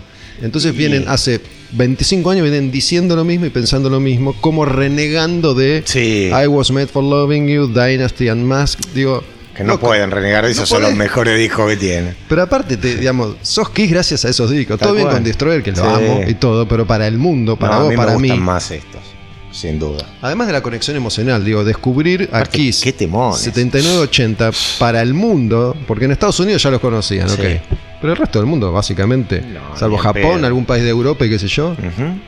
Entonces digo, no podés renegar de eso que, que te, abrió las puertas del, del- del universo, pero no podés desde, desde tu condición de ser humano, digo. ¿no? Entonces yo me, me planteo también cómo me relaciono yo mismo con eso, y entonces te digo, ¿cómo te relacionas vos con tu propia historia? Digo, eh, Mira, en realidad, yo por suerte siempre estuve en, proyectos que están en constante evolución y que a la vez no tienen el problema de Kiss, de ser mega famoso, tener muñequito y que te estén comiendo el coco y bueno, ¿no? La complejidad que debe tener sostener un, produ- un proyecto barra producto a ese nivel. Eh, yo no, tengo ese problema, entonces realmente me relaciono con la música cada vez, como se me canta, como decís en el programa, yo no tengo ninguna este, ninguna obligación, no tengo ningún contrato, no tengo más que una obligación de ser feliz conmigo mismo y con la música, porque ni siquiera vivo de la música. Con lo cual para mí es como mi oasis interior y soy quisquilloso, caprichoso y hago lo que se me canta porque es justamente lo que estoy buscando. Entonces no tengo ese problema. De hecho, es como que a mí me gusta mantener el root, la raíz de lo que hago, no olvidarme hacer otra cosa, pero me gusta ir buscándole la vuelta. De hecho, ahora el disco nuevo que estamos haciendo con Poseidiótica realmente va por otro lado. Si bien antes escuchamos un tema que hicimos que dura como, no sé, 15 minutos, uno que se llama Aire, que hicimos en pandemia, que es redulzón, nada que ver, y después uno que se llama Repercusión, que también es como toda una oda mundo loco. Y no es quizás, quizás es justamente un tema que no estás esperando de Poseidiótica, pero que tiene la, esas son de las últimas canciones, ¿no? Sí, Las más- las más exactamente. Más, explorativo, pero tiene la raíz, o sea, ti- tiene un sentido de dónde viene, no es que dice, bueno, ahora me hago una cumbia, sales haciendo una cumbia y nada que ver. Así que por ese lado yo siento la línea, siento la línea como artista y como los proyectos que, que tuve, que tampoco fueron muchos, siempre eso fue como una condición, si se quiere, ¿no? Que todos en común tenemos esa visión de mantener la línea artística y a la vez jugársela y tratar de buscar dentro de tus posibilidades siempre algo nuevo. Así que estamos en eso. No, no sé, me siento bastante fresco con el tema, si se quiere. Tengo inquietudes, eh, tengo ganas de hacer un montón de cosas. Me gusta esto, como hablabas antes, de, de traer una energía nueva, de poder invitar a un cantante, un percusionista, este, buscar, cambiar energías, este, buscar por ahí. Con Carca que hablabas al principio tuvimos un, va, tenemos con el teacher una relación excelente que un poco se, se terminó de afianzar a través de estos crossover que, que planteamos, que también es muy enriquecedor y bueno, así de a poquito va sumando, ¿no es cierto? Así un ideal de hacia dónde querés ir con la música y sobre todo cómo la querés representar y qué querés hacer con eso. Que, que bueno, que también es muy importante para nosotros. Que para nosotros lo que nosotros hacemos con la música es lo que somos nosotros, no es otra cosa. Entonces es importante quién sos, cómo lo haces, cómo lo representás, cómo lo mostrás, cómo te relacionás con la gente que te escucha, cómo te relacionás con tus colegas, cómo te relacionás con vos mismo, es como clave eso. Eh, Bueno, a mí lo que me pasa con, con la música desde estos últimos años eh, es justamente un poco esto que vos decís, ¿no? De, empecé a tratar de, de, si bien no puedo evitarlo, ser lo menos prejuicioso posible y juzgar lo menos posible, que desde este lugar es bastante difícil, digo, porque seguro. digo, tu laburo fue hacer música y de alguna manera el mío fue hablar Sí. y opinar de la música que vos haces. No digo, porque para contarla la música, porque yo la cuento, la música, tengo que decir algo y si digo algo, Y sí, tengo que a veces te juzgar. van a querer y no querer. Pero más allá de que me quieran o no, lo que digo es, ahora trato de, de- de entender mucho más el contexto en el que un tipo como Gene Simmons, por ejemplo, es quien es y es quien es hoy en día a los 70, 71 años, no, no me acuerdo exactamente cuántos años tiene. Eh, ¿Cómo la pifia con el peinado? eh? Está con ese del de entretejido ese que se manda el pelo por pelo, no sé qué se mete de esos 800 pelos, no, no la pegó nunca, eh. mirá que me podría haber explorado. pasa que hay que, a veces yo veo al tipo tocar en vivo y digo, tiene... Es impresionante, ¿no? Es impresionante. años. Es impresionante. 70 años. Sí, sí. 70 es, años. es un distinto. Sí, Simon Pero, también. sin embargo, me parece que Paul, su, su- su nivel intelectual, ponele, o, o social, si querés, es como que no solo se hubiera estancado, sino que hubiera retrocedido cada Sí, vez más. sí, Porque es en un esta, de chicle. Sí, en, este- en esta etapa en la que en las redes sociales solemos exponer cosas que antes no hacíamos y la gente nunca se enteraba de cómo éramos, salvo por las canciones que vos grabás y los programas de radio que yo hago, ponele. Eh, hoy estamos mostrando un montón de cosas. Entonces Gene Simmons, eh, mucho más que Paul Stanley, expone sus puntos de vista con un- respecto a un montón de cosas. Pero hizo, creo que de hizo un reality de su Sí. vida mostrando su casa, Sí, es sí. un desastre. Digo, pero bueno, trato de entender que es un tipo que viene y es un sobreviviente de la Segunda Guerra, con- llega con su mamá, él y la mamá, de Israel a Estados Unidos. Y a comerse Y el mundo, porque no le queda se otra. come el mundo y vive y desarrolla y es él mismo un ejemplo de los mejores que existen de que el sueño americano es real y el tipo no lo podés correr de ahí nunca, ese es su discurso. Bueno, pero él lo no- vivenció y realmente Claro, para por él eso fue digo. así. Pero bueno, las cosas van cambiando, ¿no? Qué sé yo, yo lo veo y un poco de lástima me da, digo, veo el reality, digo, ¿para qué necesidad tenés de mostrarme que está todo ahí tirado en el baño lavándote los dientes? Es que vos dijiste hace un rato, yo no tengo contratos, no tengo compromisos. Ellos menos. Digo, ellos... Vos por ahí no podés tomar las decisiones que, que en todo que tal vez te gustaría tomar, porque si, bueno, me gustaría vivir de la música, no sé. Digo, pero ellos pueden tomar la decisión que se les plazca. ¿no? Sí. Pero decidieron tratar de tomar las decisiones que los convirtieran en el producto más popular posible en, esta segunda sobrevida de, eso. ¿no? Es una decisión. Claro, quizás ellos dos se juntaron y dijeron, bueno, vamos por esto, nos gusta esto, llevémoslo, que andás a ver, viste, cada mente es un mundo. Eh, como vos decías, en ese plan de no, de no prejuzgar, que, viste, bueno, cada persona imagino que tiene un porqué, hacia dónde va, más allá si lo compartís o no. Ya hay cosas que son muy imbéciles, entonces realmente decir es una imbecilidad lo que está haciendo, pero bueno, cada uno, como decía mi viejo, hace de su culo un pito, eh, y bueno, que trate de hacerlo mejor. Pero bueno, es un bandón, ¿qué crees que te diga? También es inimputable, ¿qué le vas a decir? Sí, sí, esto lo, lo hago porque muchas veces Sí. trato de, de verme reflejado en él, en vos, ¿no? Digo, me, me sirve como, como un ejercicio para eso también. Digo que Sí, también eso te llega con la reflexión cuando sos más grande, obviamente. Sí, a veces sí. como que corrió mucho agua, pasaste muchas experiencias y bueno, eso es lo que te forma un poco también como persona y te reafirma o no tus, Con- tus aciertos y tus errores. Con respecto a ellos dos en particular, hay, hay algo que yo siempre digo, que, que- que es una de mis teorías, y es que habiendo explorado el mundo de la música desde que soy un niño, no, no recuerdo ningunos otros artistas más allá de ellos dos que hayan vivido los 50 años de historia que tienen con la música, siempre fascinados con la posibilidad de ser eso que son, estrellas de rock. Nunca renegaron, No, nunca no. sufrieron.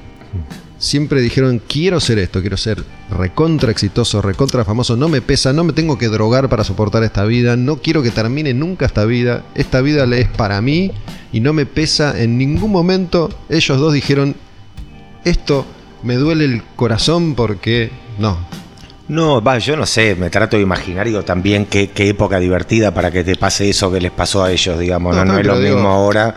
No, en pero esa digo, época. históricamente los músicos vivieron épocas divertidas y sin embargo estaban eh, muriendo de pena, muchas veces muriendo literalmente, suicidándose y, y sufriendo o atravesando distintos periodos que después, bueno, los... los eh, Pasa, son dos rusos de fuego, son dos rusos de fuego, esos se cagan de risa, la vieron, eh, se deben mirar así, así qué capo que son, Pero mirá claro. el quilombo que armamos, estamos acá, tenemos 70 pirulos, nos seguimos cagando de risa. Pero de- digo, después entonces, mencioname el músico grosso que quieras y digo, desde John Lennon a, a Paul McCartney, a, Axel Rose, a Slash, a Freddie Mercury, Sí, a, al que todo quiera, ban- todo... ban- bancarrotean un toque, viste, la- yo. en algún Bueno, momento la vida, la estuvieron vida. al punto de la muerte por, por eso que... Y es difícil, la verdad que es difícil. No sé qué me hubiese pasado a mí si estuviese en esa situación, Este, quizás hay momentos, te digo, donde sos más débil mentalmente porque hay cosas que no controlás y este, dimensionás distintos los problemas. Yo también me acuerdo que cuando estaba, digamos, divorciándome de los natas, que tenía una ansiedad muy grande porque era eso para mí, ¿no? Más allá de que yo laburaba y todo, pero eso, yo era eso y me traía mucha ansiedad y decir, bueno, ¿qué va a pasar? Y sin embargo fue como casi instantáneo que eso terminó y yo empecé a florecer y empecé a agarrar toda esa experiencia para convertirla en otra cosa y también aprendés de que lo que crees que es el final en realidad es el inicio de otra cosa. ¿Ese era el pico de, de popularidad de Natas o, o había pasado ya? Bueno, el pico es... De- de nata, ponele, digo. El pico es bastante, bastante corto, pero... Pero para una banda como ustedes fue un sí, pico bien, estábamos bien alto. lográndolo, claro. Se había dado realmente a conocer y había mucha gente que le gustaba en serio, que eso es lo que a mí más me gustaba. Pero bueno, ya era una época que nos teníamos un mensaje común para afuera, viste, como que cada uno estaba mentalmente por otro lado y no había resolución. Y con esto que te decía al principio de que es clave estar enamorado o gustar mucho de la gente con la cual uno comparte cosas tan íntimas y tanto tiempo y todo, si eso no está, a mí se me estaba haciendo muy difícil hasta que bueno, lo, lo hice colapsar por lo menos de mi lado porque no podía resolver esas cuestiones. Pero sí, es una pena. Después inclusive se puso de moda el stoner en el mundo, algo que me pareció una cosa de lo más extraña y pasaba de que en un festival que me acuerdo que nosotros tocamos ahí en Holanda, en Tilburg, que empezó tocando en una salita que era para 250 personas, después vendía el espacio entero con cinco salas para no sé cuántas miles y miles de personas y agotaban los tickets en horas. Y yo decía, ¿cómo no la perdimos? ¿Eh? Pensá que giramos como locos, nos matábamos. Bueno, hay, ¿eh? hay que decir, y lo hemos hablado mil veces, lo hablo con Sergio también siempre, que para una banda argentina, tocando la música que tocaba Nata, llegaron muy, muy lejos. Digo, por eso el, el pico de ustedes fue altísimo para una banda de sus características de un país como este, que además eh, tuvo proyección internacional real para esa escena y podría haber seguido teniendo. Sí, también cuando éramos chicos y grabamos Ciudad de Bramán, este, nos habían nos habían invitado a pensar en la posibilidad de irnos a Estados Unidos por el tema de las dinámicas, cómo eran las giras en esa época, bueno, y que también ciertos productores o ciertas compañías eh, apuestan también por una continuidad de un artista que lo tenés un poco más cerca, ¿no? Pero y nosotros éramos los natas porque éramos de acá, no porque Sí, sí. éramos de- ni de Estados Unidos ni de otro lado, y creo que esa fue lo que dentro de todo nos destacó un poco dentro de ese género, que éramos de Argentina, con nuestra manera de sentir, de pensar y de hacer, y que eso es lo que le enamoró a Frank Kosick y por lo cual nos compró el cassette, este, ese Los del inicios mar. de Nata, sí. Claro, que y era por eso. Y mismo las bandas del género decían, loco, qué, qué despacito que tocan, pero qué música hermosa que hacen, qué sentida, que, viste, bueno, era un poco ese, ese Bueno, dolor. a mí me parece que con ustedes pasó algo acá que, que es algo que a veces puede llegar a, a entorpecer la carrera de una banda. Y en el caso de ustedes me parece que los, los propulsó, que fue la, la esnoveada, ¿no? Digo, Natas era una banda eh, para cierto sector que esnoveaba diciendo a mí me gusta Sí, Natas cuando no le gustaba escuchaba. nada, no escuchaban rock, nada, Sí. pero eh, eh, tenía onda de decir Se querían hacer los locos, viste, Claro. porque no, van, fuman faso en vivo, hacen Este, tenía, tenían, tenía onda de decir a mí para, para ese sector que, que no era el sector del riñón de ustedes que digo está todo bien ¿eh? esto Sí, es un comentario obvio, obvio, que sí, me- lo era hemos cool visto, lo de hemos decir visto. me gustan natas Veíamos gente a veces en algún recital y decían, ¿esto de dónde salieron? ¿Qué ¿Esto de dónde salieron? O no, te tocaba que, por ejemplo, hacíamos un show en la trastienda y te venía otro público Sí. que te dice, bueno, aprovecha que le gusta un recinto más de esa característica. Y venía una gente, y decía, yo no lo vi nunca en mi vida, qué, qué- qué raro. Pero bueno, eso en realidad bienvenido. Sí, a mí justamente lo que me gustaba era que, aunque era una tortura, que sea para todos, digamos, no, no para una, una cosa clasista. Pero sí, hubo una época que estaba de moda que te gusten natas, me acuerdo. incluso la etapa eh, digo porque he compartido redacciones con gente que decían no sé Toba Trance es ¿viste? A, a mí me gustaba siempre se los dije a ustedes el, el natas más cancionero pero eran, digamos, estaban como fanatizados con la cosa más retorcida y, y más inexpugnable de Natas. Sí. También medio inimputable veníamos. eh, Teníamos ese aval de la inimputabilidad. Y bueno, ese fue un disco de pedo porque nos lo pidió una compañía de Finlandia, Electro Records, y nos dijo, por favor, hagan lo más raro que puedan, lo más raro que puedan. Así que como, bueno, ¿qué podemos hacer? Bueno, listo, nos comemos unas pepas, nos encerramos en la sala, ponemos cuatro micrófonos, que vino Bonza y la clavó, puso cuatro micrófonos y a grabar. Y así salió. Fuimos grabando, grabando, grabando, todo ahí en la sala y fuimos metiendo lo que se nos iba ocurriendo y nos forzamos un poco a hacer algo distinto. Bueno, y expectativa cero, pero cero, ¿eh? Y bueno, y trajo un montón de, de sorpresas ese disco. Che, ¿sabés que mientras te, te escuchaba en esta parte del relato, eh, pensaba una cosa, ¿no? El otro día, viste, no sé si sabías, va, que Brand Bjork y Nico Olivieri armaron, una, armaron banda. una banda, Se sí. llama Stoner, justamente, ¿no? Eligieron ponerle este, Stoner. Con Brand mantengo la relación y de hecho ahora un amigo que vive en Estados Unidos nos generó, vamos a hacer un Instagram live entre los dos para charlar de nuestros Ah, presentes. Cuento, Brand Bjork fue baterista de Caius, Nico Olivieri fue bajista de Caius y Caius es como la, la banda número uno de todo esto que después se, se llamó Stoner, ¿no? Em, y en una entrevista hablaba una vez más de Josh Homme, eh, como que dijo, hace, hace poco habíamos tenido un, un contacto, habíamos tenido un contacto eh, y más amigable, ¿no? Porque terminó todo mal. Eh, de hecho, algunos ex Caius volvieron después como Caius Lips y Josh Homme dijo, no, No. pueden usar ese nombre, qué sé yo. Bueno, como que Josh Homme le dijo, che, juntémonos, vamos a charlar, capaz que podemos. Y bueno, y eso no pasó, qué sé yo. Pero me quedé pensando, ¿por qué Josh Homme terminó siendo un tipo tan exitoso en términos comerciales y, y los otros no? Si bien entiendo que, eh, qué sé yo, es un poco más cancionero, tampoco la música de Queens of the Stone Age es tan fácil y tan simple y tan digerible, ¿no? No, pero pegó unos hitazos y la verdad que el colo se toca todo y siempre me, me da la sensación, yo lo conocí muy poco, pero me da la sensación de que es un tipo muy astuto Otra también. cabeza, obviamente. Es muy astuto, se rodeó muy bien y supo interpretar la oportunidad que tuvo y la rompió. La verdad que es, es unos temazos eh, que están buenísimos, digamos, y le dio una vuelta de profesionalismo al Sí. sonido y le encontró una identidad sonora. Me acuerdo cuando tocamos en, en Cemento con ellos.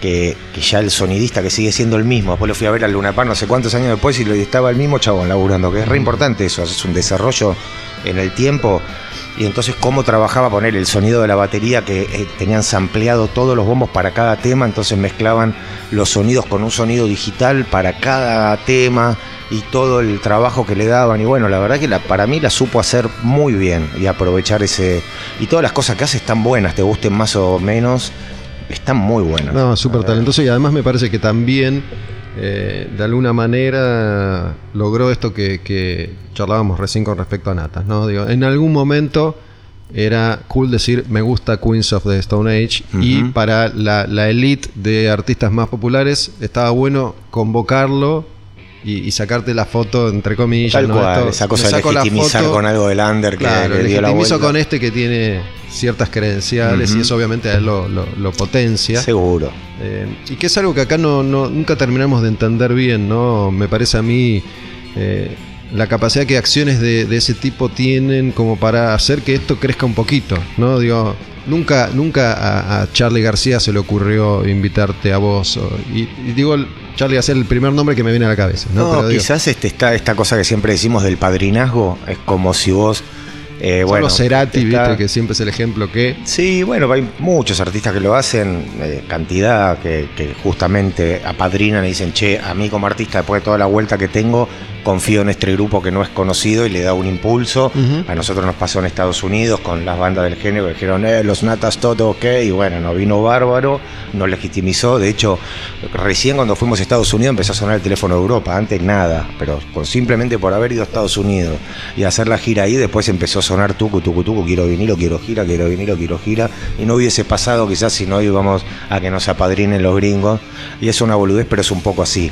Y también es, es importante entender desde el pequeño lugar que uno tiene, hacerlo también, porque hay un montón de propuestas muy buenas, músicos súper talentosos que uno tiene la suerte o la posibilidad o no les pasó, y invitarlos, compartirles, hablar bien de su propuesta. Además me parece que no es como una obligación que uno tiene, pero sí es algo noble de hacer también, como que haya cierta continuidad y que poder compartir los públicos, ¿no? Y, y acortar cierta, cierto camino hacia artistas que están buenos, y vaya si los hay. Creo que sí. Creo que también sucede algo con, con- con casi todas las profesiones y es que, en este caso hablando de los músicos, la mayoría de los músicos no escucha música, entonces suelen no estar al tanto del artista de qué es lo que está pasando. ¿no? Salvo que algo sea muy visible, cuando ya es muy visible ya no necesita ningún envión. Claro. Eh, habitualmente eh, sucede eso. ¿no? Digo, a, mí, a mí me pasa, yo no escucho radio hace 20 años. Eh, creo que hay algo de eso en, en general. Eh, si bien uno, uno de mis roles en particular siempre fue la de mostrar esto que está pasando, hasta el día de hoy sucede. Eh, y, y me gusta, como recién mencionaba YT, qué sé yo, que, que en, en un rato voy a mostrar un par de estas banditas de los 80 que, que andaban dando vueltas por ahí, muy, muy a la sombra de, de Iron Maiden y Dio, eh, y que tienen un encanto particular.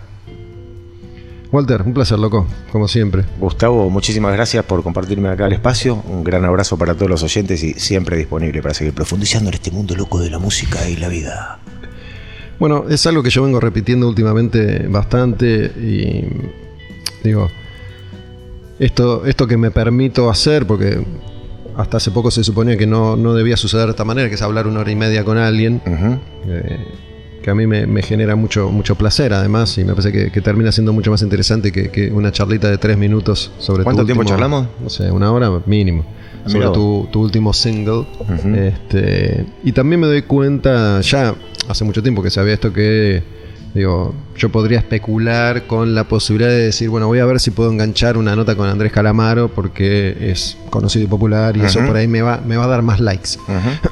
Pero es probable que también este nivel de, de conexión no se dé con, con esos tipos, viste, que están como en otro, en otro plano, en otro lugar. más estrellados. Sí, puede ser que sí, eh, ojo. No, no, sé, no, no lo Digo, conozco. Ahí te encontrás de todo, ¿viste cómo Sí. es esto? Pero es más difícil. Es más difícil. Y de hecho la charla termina siendo menos interesante, más allá de que la gente siempre está esperando que hable con Yori, ponele. Ujú. No si hablamos de heavy metal. Walter, bueno, yo te digo, había siempre elegí la misma canción, digo, siempre con respecto a esta nota en particular, para cerrar que eh, así conocí a, a Marina Fajes, ¿no? Me parece que te lo dije, y si no te lo dije, te lo digo ahora. Terminé hablando con ella varias veces haciendo notas, me, pareció una, una mina encantadora, una, gran artista con, con esta versión que hicieron juntos eh, Poseidótica y ella de Chica Rutera de, de El Mató. Correcto. Un tema, me acuerdo que cuando llegó la propuesta para hacer, estábamos Hernán, eh, era el guitarrista de Pose y yo, que ni, en pedo lo queríamos hacer, porque no nos gusta el mató. Decíamos, no, no, no queremos hacer esto, yo- me parece una porquería, no quiero, no quiero. Y Marto, eh, Martín y Santi, nosotros dos, eh, del mató, vamos, vamos a hacerlo, vamos a hacerlo, bueno. Y le terminamos encontrando una vuelta decente a la canción, está buena, está buena, recomendable. Bueno, escuchen la música de Marina, digo que, que es muy, muy, muy talentosa, pinta además y qué sé yo, pero bueno, me parece una, una mina súper súper divertida, aparte cuando, cuando pude hablar con ella eh, a raíz de esta, de esta canción. Así que cerramos con, con esa canción, si no te jode, no me jode. Chica rutera. que es un, un temón este, y es diferente. Diferente a lo que venía uno escuchando de, de ella, incluso de ustedes, me atrevería a Y decir. claro, era justamente esa era la idea.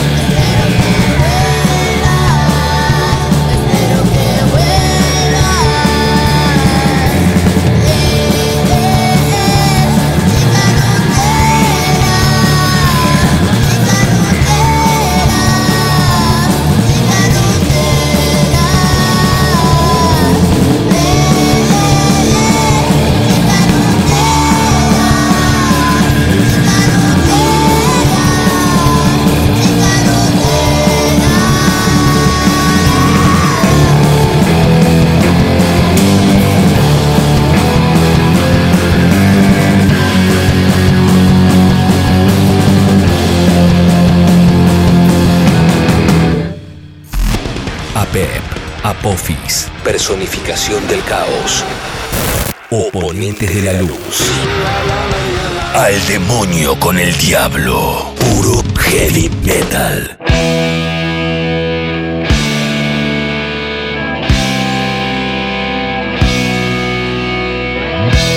Esto es algo que me encanta, me fascina. Escuchen. Escuchen bien.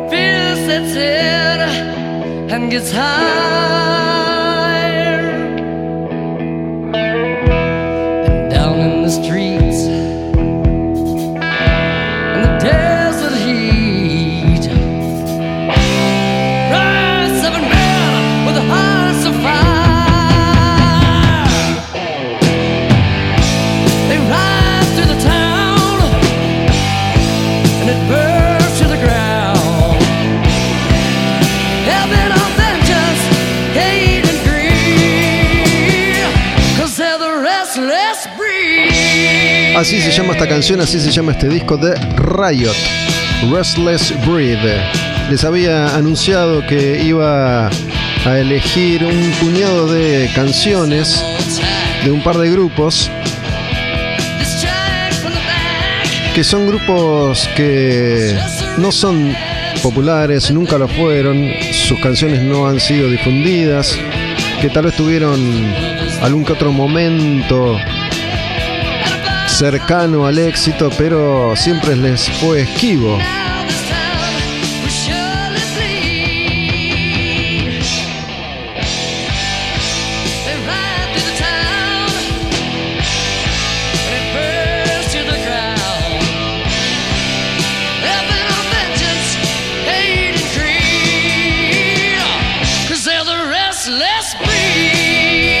Gusta cada tanto volver a estos discos, que son discos que escuché en su momento, que descubrí en algún momento oportuno de la vida, cuando iba rastreando absolutamente todo, todo, todo lo que pudiera, todo lo que sonara como a mí me gustaba o como iba descubriendo que me gustaba. Todo era bienvenido y me enamoraba de discos como este Restless Breed de Riot.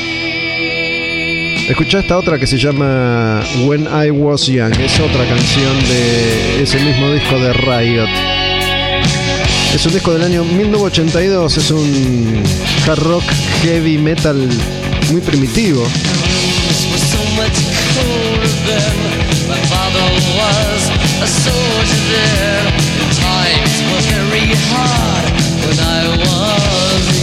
Riot es una banda que aún existe como Riot 5 sin ningún integrante original.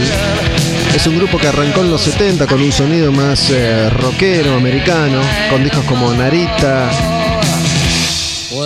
o Fire Down Under. Después en los 80 se van volcando cada vez más al heavy metal con discos como este Restless Breed. Y sobre los últimos años de la década del 80 iban a grabar sus dos discos más conocidos, que son dos discos de un metal mucho más intenso, cercano al power, cercano a Painkiller de Judas, como Thunder Steel y The Privilege of Power. first love at 13, Su miembro histórico fue el guitarrista Mark Reali, que murió hace algunos años. Sin embargo, la banda sigue adelante como Riot 5 sin ningún integrante original. En esta etapa del grupo, 1982, estaban ya con su segundo cantante. Este señor se llamaba Red Forrester.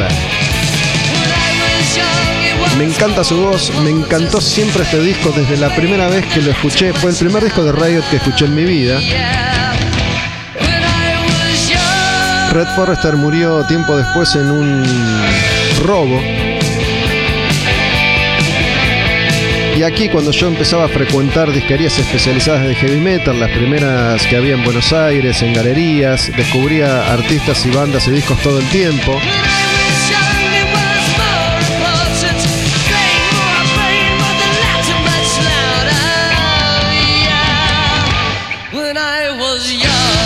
Me encanta esta banda, me encantan estas canciones. Era entonces un laburo casi arqueológico que hacía. Era un laburo detectivesco.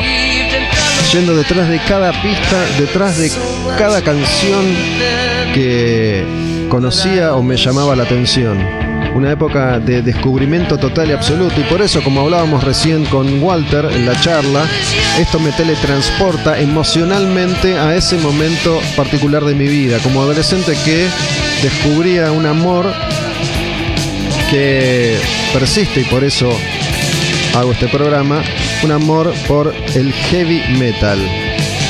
Y elegí esta otra canción para cerrar este pequeño, pequeño repaso por este disco de Riot que se llama Showdown y es una especie de balada, pero siempre me pareció una banda extraña a la hora de armar canciones. Tengo una especie de fetiche con este tipo de grupos.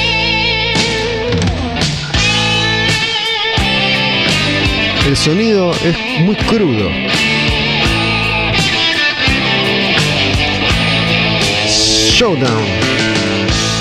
Girl, I've known you for a long time. So many times you made me out the fool. They say love is blind. Babe, I'm too blind to see. And now it's a showdown between you and me. Si conocen Riot, tal vez reconozcan el arte de tapa de los primeros discos.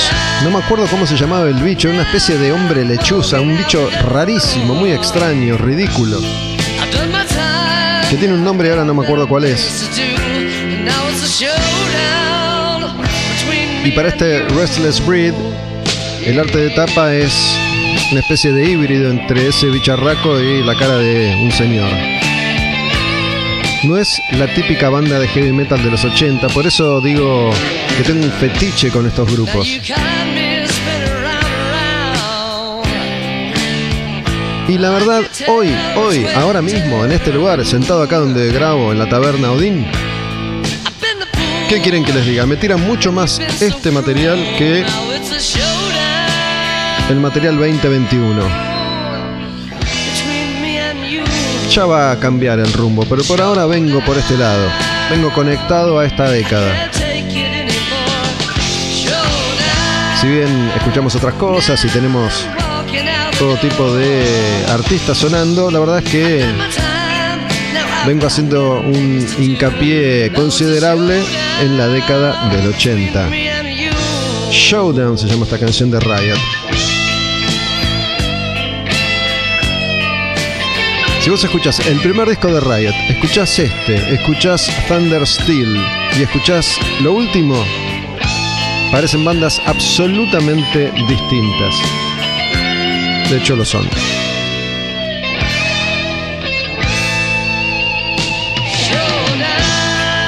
Y ahora prepárate porque mencioné a esta banda hace un rato charlando con Walter. Esta banda merece ser descubierta por ustedes si aún no lo han hecho. Esta banda tiene un puñado de discos y de canciones hermosas. Esta banda se llama Y and T.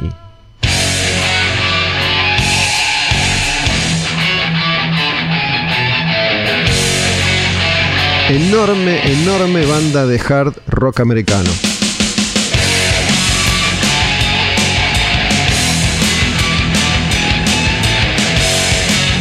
Y esta canción se llama Mean.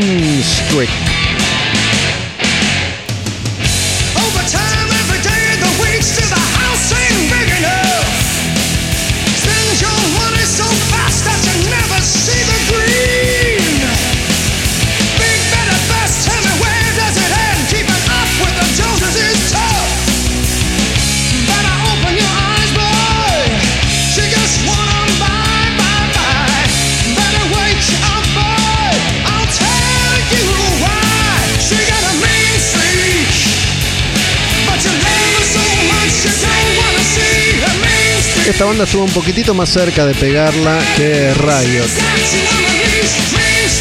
Porque el hard rock americano de este género, de este estilo, era popular en los 80, pero bueno, a YT no se le dio nunca. Este disco se llama Mean Streak y YT editó a principios de los 80 boy, tres o cuatro discos que son clave. Uno es este Mean Streak, hay otro que se llama Black Tiger, hay otro que se llama Earth Shaker. Esos tres son fundamentales. Ahí es donde están todas estas canciones clásicas de YT, una banda que había empezado como Yesterday and Today. De ahí las iniciales. Yesterday Y Today T. YT. Esta banda también existe al día de hoy con su único integrante original e histórico, el cantante y el guitarrista Dave Menichetti. Dave Menichetti, enorme.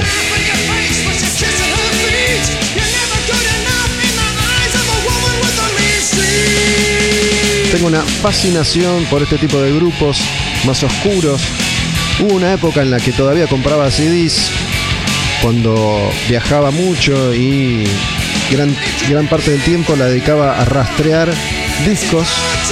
Bueno, toda la última etapa en la que seguí comprando CDs, esto ya no sucede hace muchos años, pero básicamente me, me volvía loco cuando encontraba discos de estos grupos, estos grupos que eran re clase B, discos que era difícil de conseguir y que después se iban reeditando de bandas como YT o de, o de Riot, bandas que yo había escuchado cuando era pendejo en los 80 y discos que había escuchado en esa época y con los que tenía este vínculo, esta conexión emocional de la que venía charlando hace un ratito con Walter. Y bueno, cada vez que encontraba uno de estos discos sentía una alegría, un amor. Pensar que ahora los CDs no valen una mierda, pero les quiero decir que me gasté un departamento en CDs. Desde que empecé a comprar discos cuando tenía 10 años, hasta hace un par de años atrás, unos cuantos, que fue cuando dejé de comprar discos. Y hablo de miles de discos.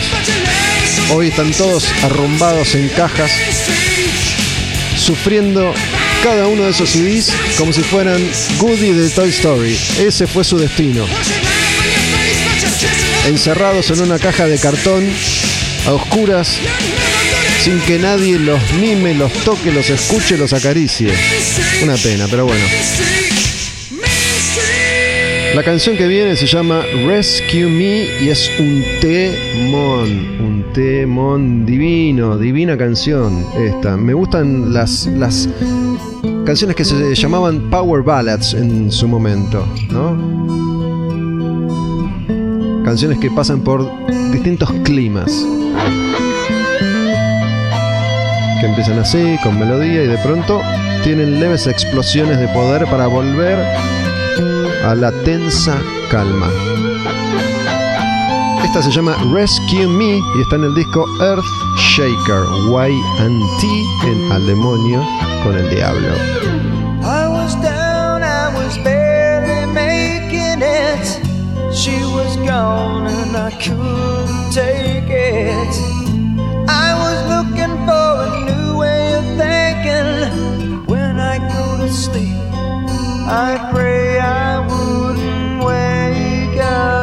¿Cómo es?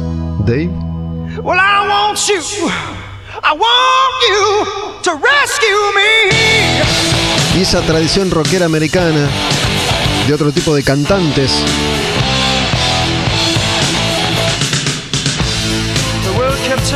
Vieron ahí como rompió un poquito la voz cuando pidió por favor rescatame. Rescue me, YT. ¿Sabes qué? Me quedé pensando, me acabo de sentir como el orto conmigo mismo porque sentí, siento que abandoné esos CDs como si fueran Woody de verdad.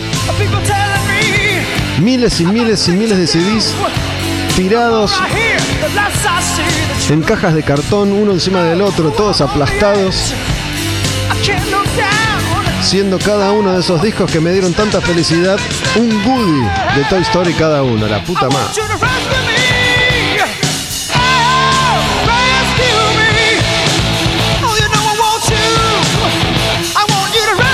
Justo suena una canción que se llama Rescatame. Imagino todos esos CDs a los gritos pidiendo por favor que los rescate.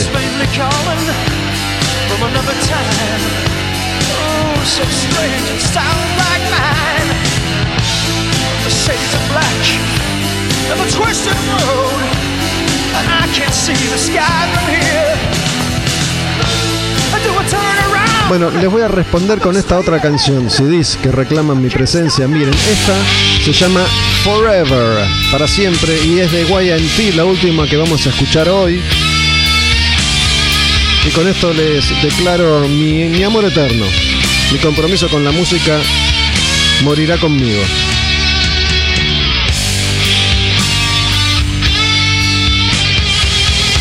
Les estoy presentando en el cierre, en la última etapa de este Al Demonio con el Diablo, una serie de grupos y de canciones que para mí son invaluables. Y se las comparto si es que no conocían a YT o a Riot o a las bandas que vienen después, que son dos más que elegir.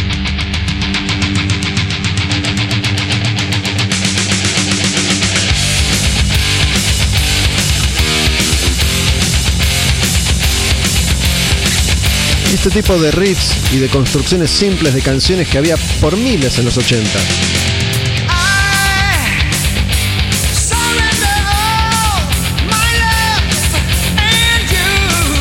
Pero, pero, ¿cuál es la clave?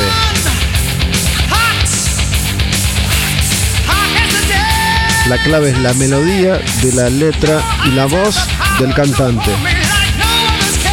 Forever. Yo lo escucho cantar y siento lo que él siente cuando graba, cuando canta.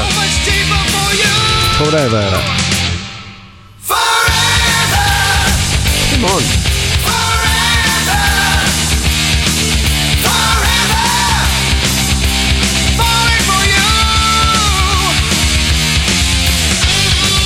Les cuento antes de pasar a la siguiente banda cómo fue que descubrí a YT en los 80, creo que fue en el año 1984, 1985, YT saca un disco que se llama In Rock We Trust. Tiene que ver con esa frase que está impresa en los dólares, In God We Trust, en Dios confiamos. Bueno, el disco se llama In Rock We Trust. En la tapa hay una especie de robot ridículo, como todos los robots ridículos del heavy metal en los 80. Y ahí es cuando YT tuvo algún tipo de difusión. Videos de canciones como Lipstick and Leather que se veían acá en programas de videos que había entonces. Y me quedé con ese disco. Muchos años más tarde, investigando la historia de YT, primero me compré un compilado, un grandes éxitos. Y me volví loco. Y después empecé a arrastrar estos discos que mencioné hace un rato. Mean Black Tiger, Earth Shaker.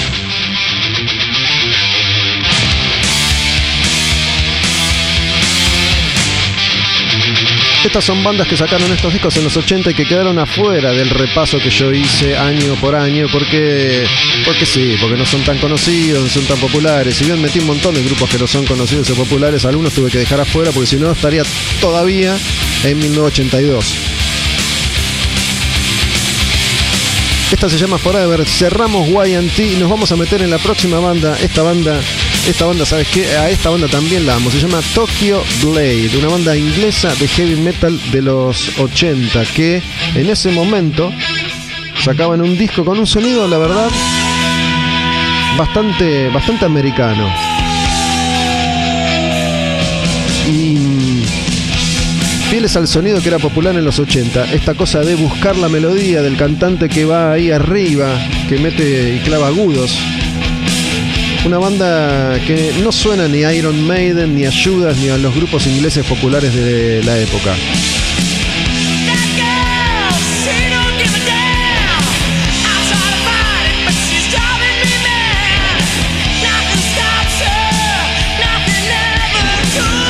¿Qué tiene este cantante de particular?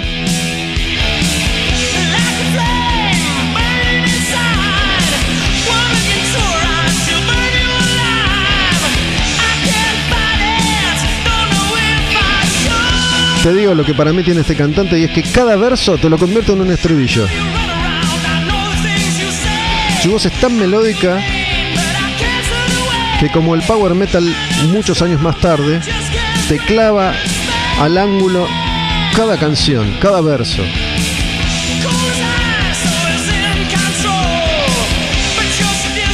Este disco se llama Night of the Blade.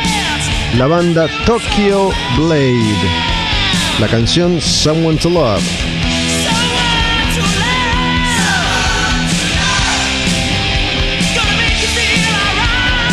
Y les voy a contar una pequeña historia personal. En los 80, como les vengo diciendo, yo estaba enfervorizado, me volvía loco, realmente me emocionaba de una manera indescriptible con todo este universo que iba descubriendo. La música me enloquecía realmente y hoy recuerdo cuando escucho estas canciones y por el cuerpo me recorre la misma sensación. Era adolescente, no tenía mucho poder adquisitivo y yo quería escuchar todo, todo lo que hubiera en el mundo vinculado al heavy metal. Quería saber todo. Por eso la verdad tantos a lo largo de estos años han de alguna manera expresado su admiración, me permiten decirlo, hacia los conocimientos que tengo yo sobre la música. Porque realmente para mí era algo que me apasionaba de tal manera que me, me, emocionaba muchas veces hasta las lágrimas. Y mis abuelos, por parte de mi mamá, en los 80 viajan a Europa y yo les armo una lista con discos de 300 títulos. Para que me consiguieran. Imagínense a mis abuelos, no sé, en esa época, 80, tendrían 60 años 60 y pico de años, 70 tal vez, yendo a buscar discos de heavy metal por disquerías de Europa. Bueno, me trajeron cuatro vinilos. Uno de esos vinilos era este que todavía tengo, todavía conservo. Night of the Blade de Tokyo Blade. Y la canción que viene es esta, mira, se llama Night of the Blade. Y el arte de tapa es como una especie de samurái y tiene todos los clichés que tenía el metal entonces. Esta cosa de velocidad. Turu, turu, turu,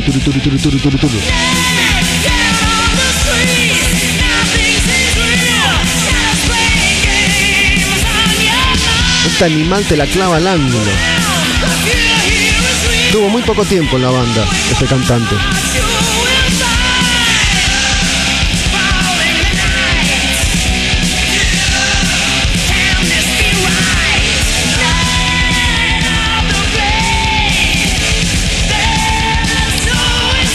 se dan cuenta que eran bandas under por el sonido de las canciones.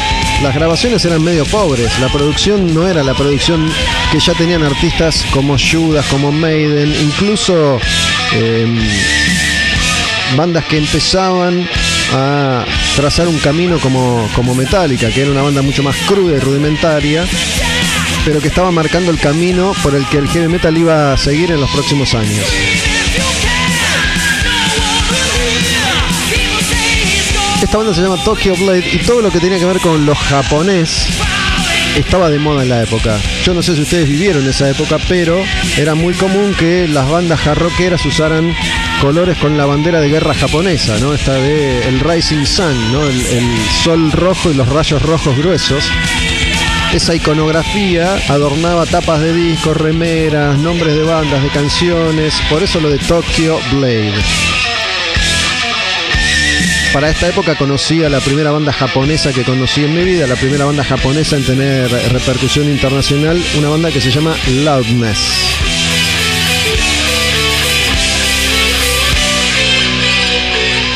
Night of the Blade se llama esta canción.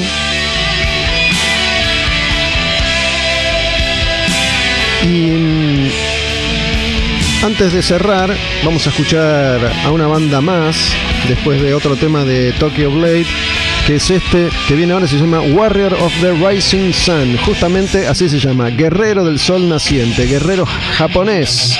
Tokyo Blade en al demonio con el diablo. De nada, no me agradezcan estas perlas que les estoy haciendo conocer.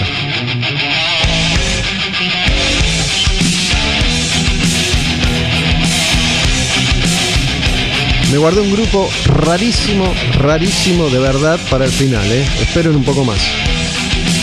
Esta es la última de Tokyo Blade en el demonio con el diablo, Warrior of the Rising Sun, el disco Night of the Blade.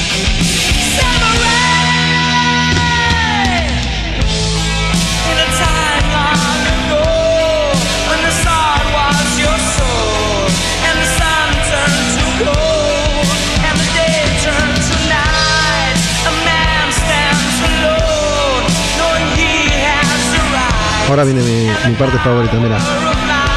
Empieza a subir de intensidad. Ya les digo, ¿eh? Porque además saben qué pasa con estos discos. Ya les cuento. Como que baja, toma aire y ahora va a ir, va a ir como subiendo de intensidad. Ahí.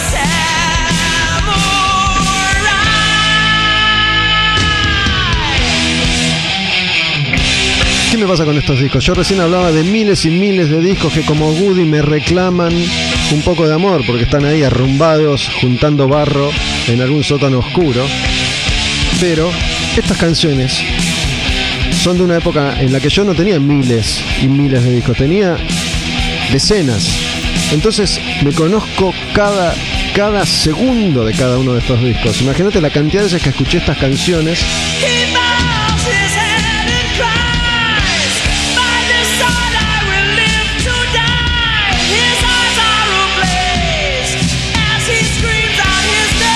las conozco todas. En ese momento yo vivía en Olivos, en un duplex con mi mamá y mi hermana. Esa casa tenía dos cuartos, yo ya estaba grande como para seguir durmiendo con mi hermana, entonces ocupo el living, lo que era el living de esa casita pasa a ser mi cuarto. Y en ese cuarto había un sillón, en ese sillón yo tenía al lado mi equipito armado con la bandeja, los discos, el sintonizador, amplificador, los parlantitos. Ahí yo me sentaba con los vinilos y los miraba durante horas y horas y horas y horas y días y días y el arte y las letras y las canciones y las fotos leía hasta el último resquicio pequeño del lomo del vinilo. Toda la información me servía, todo me servía, todo.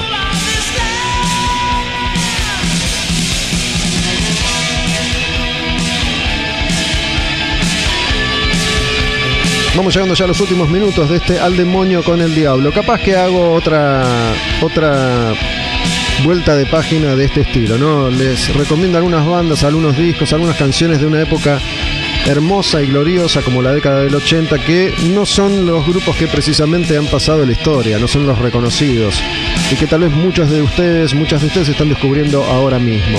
Para la semana que viene prometí baladas, baladas de este tipo, de esta índole, pero de artistas que no son los más populares.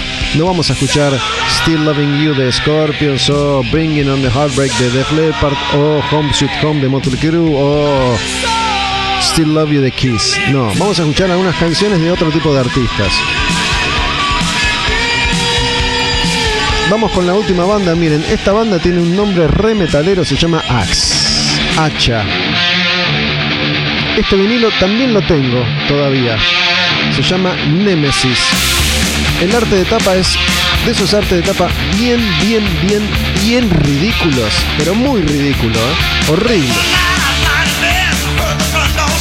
La banda la amo, es una cosa extrañísima. De rock and roll, pseudo metal, mucho teclado y mucha melodía. Axe, Hit in the Street.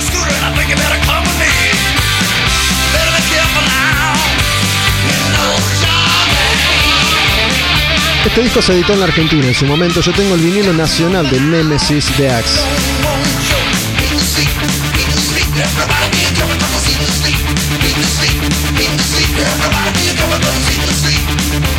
Una cosa medio sotontosa en la producción, en el sonido de esta banda, que se llama Axe. H. Yo cuando vi Axe dije, uh, esto debe ser metal incandescente.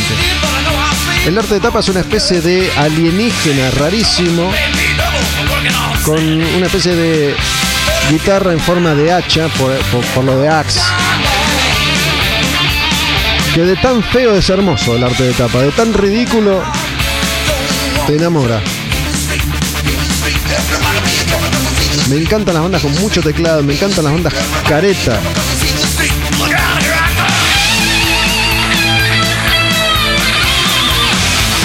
Y si tienen ganas, googleense una imagen de Axe, se escribe AXE de los 80, porque la imagen de ellos será ridícula como la de la tapa del disco.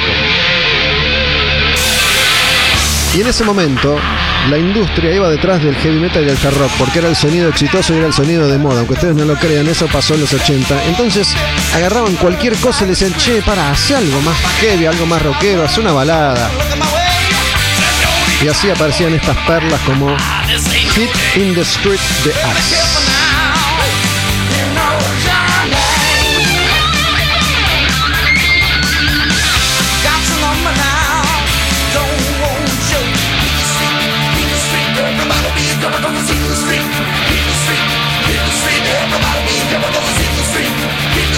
Quedan un par de canciones finales, vamos a escuchar dos más antes de cerrar este El demonio con el diablo. Escuchen esta que es de el disco anterior de Axe, un disco que se llama Offering y la canción es Rock and Roll Party in the Streets. Esta canción también. Ay, te amo Axe. Esos teclados. Piensen que yo en esta época quería Venom, quería Slayer, quería Metallica, quería lo más pesado, Merciful Fate. Sin embargo, esto me atrapaba, pero me iba a enamorar mucho después. I know this ain't gonna last forever. Let's Medio Bon Jovi.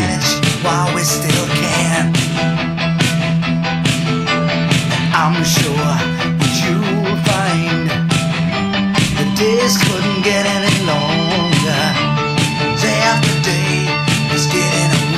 ¿Qué es lo lindo de esto del universo de la música? Que es inabarcable, es inacabable. Nunca, nunca no te alcanzan las vidas para descubrirlo todo. Siempre hay algo más que puedes encontrar.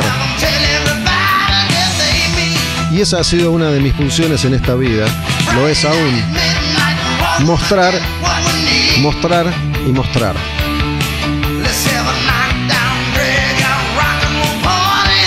Rock and roll party in the streets.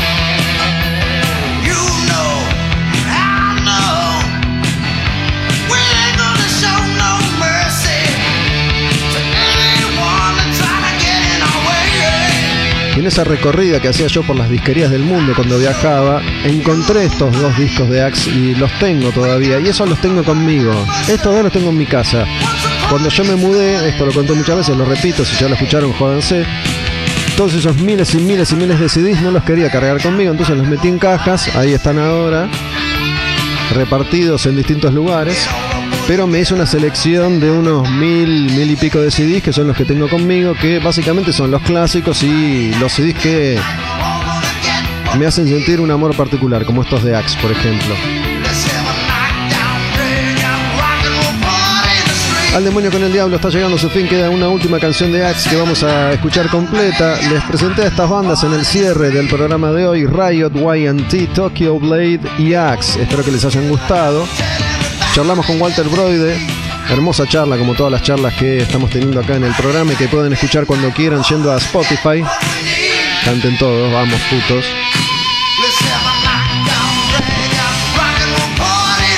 Van a Spotify, buscan al demonio con el diablo, Taberna de Live y se escuchan los programas anteriores.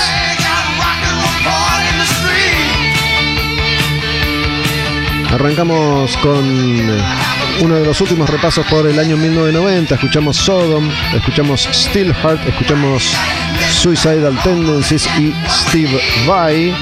La charla con Walter y recién estas bandas que les estoy presentando, bandas que me animo a decir la mayoría de ustedes no conocía. Gracias a la taberna, Iván. Gracias al chino que está grabando conmigo estos últimos programas. Mi nombre es Gustavo Almeida y me despido con una última canción de Axe que se llama Young Hearts.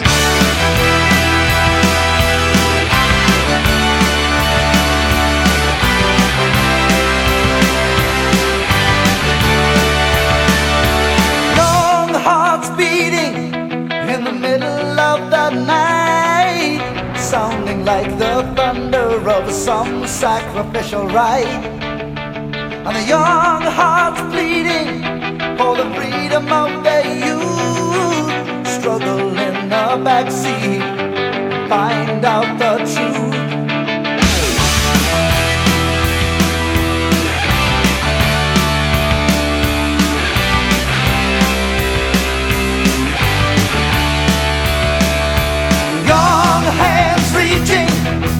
Dreams are tame. His blood begins to boil when he thinks that it's in vain. The young heart burdened with the weight of vanity summons all her strength to save her purity. They keep asking questions. They keep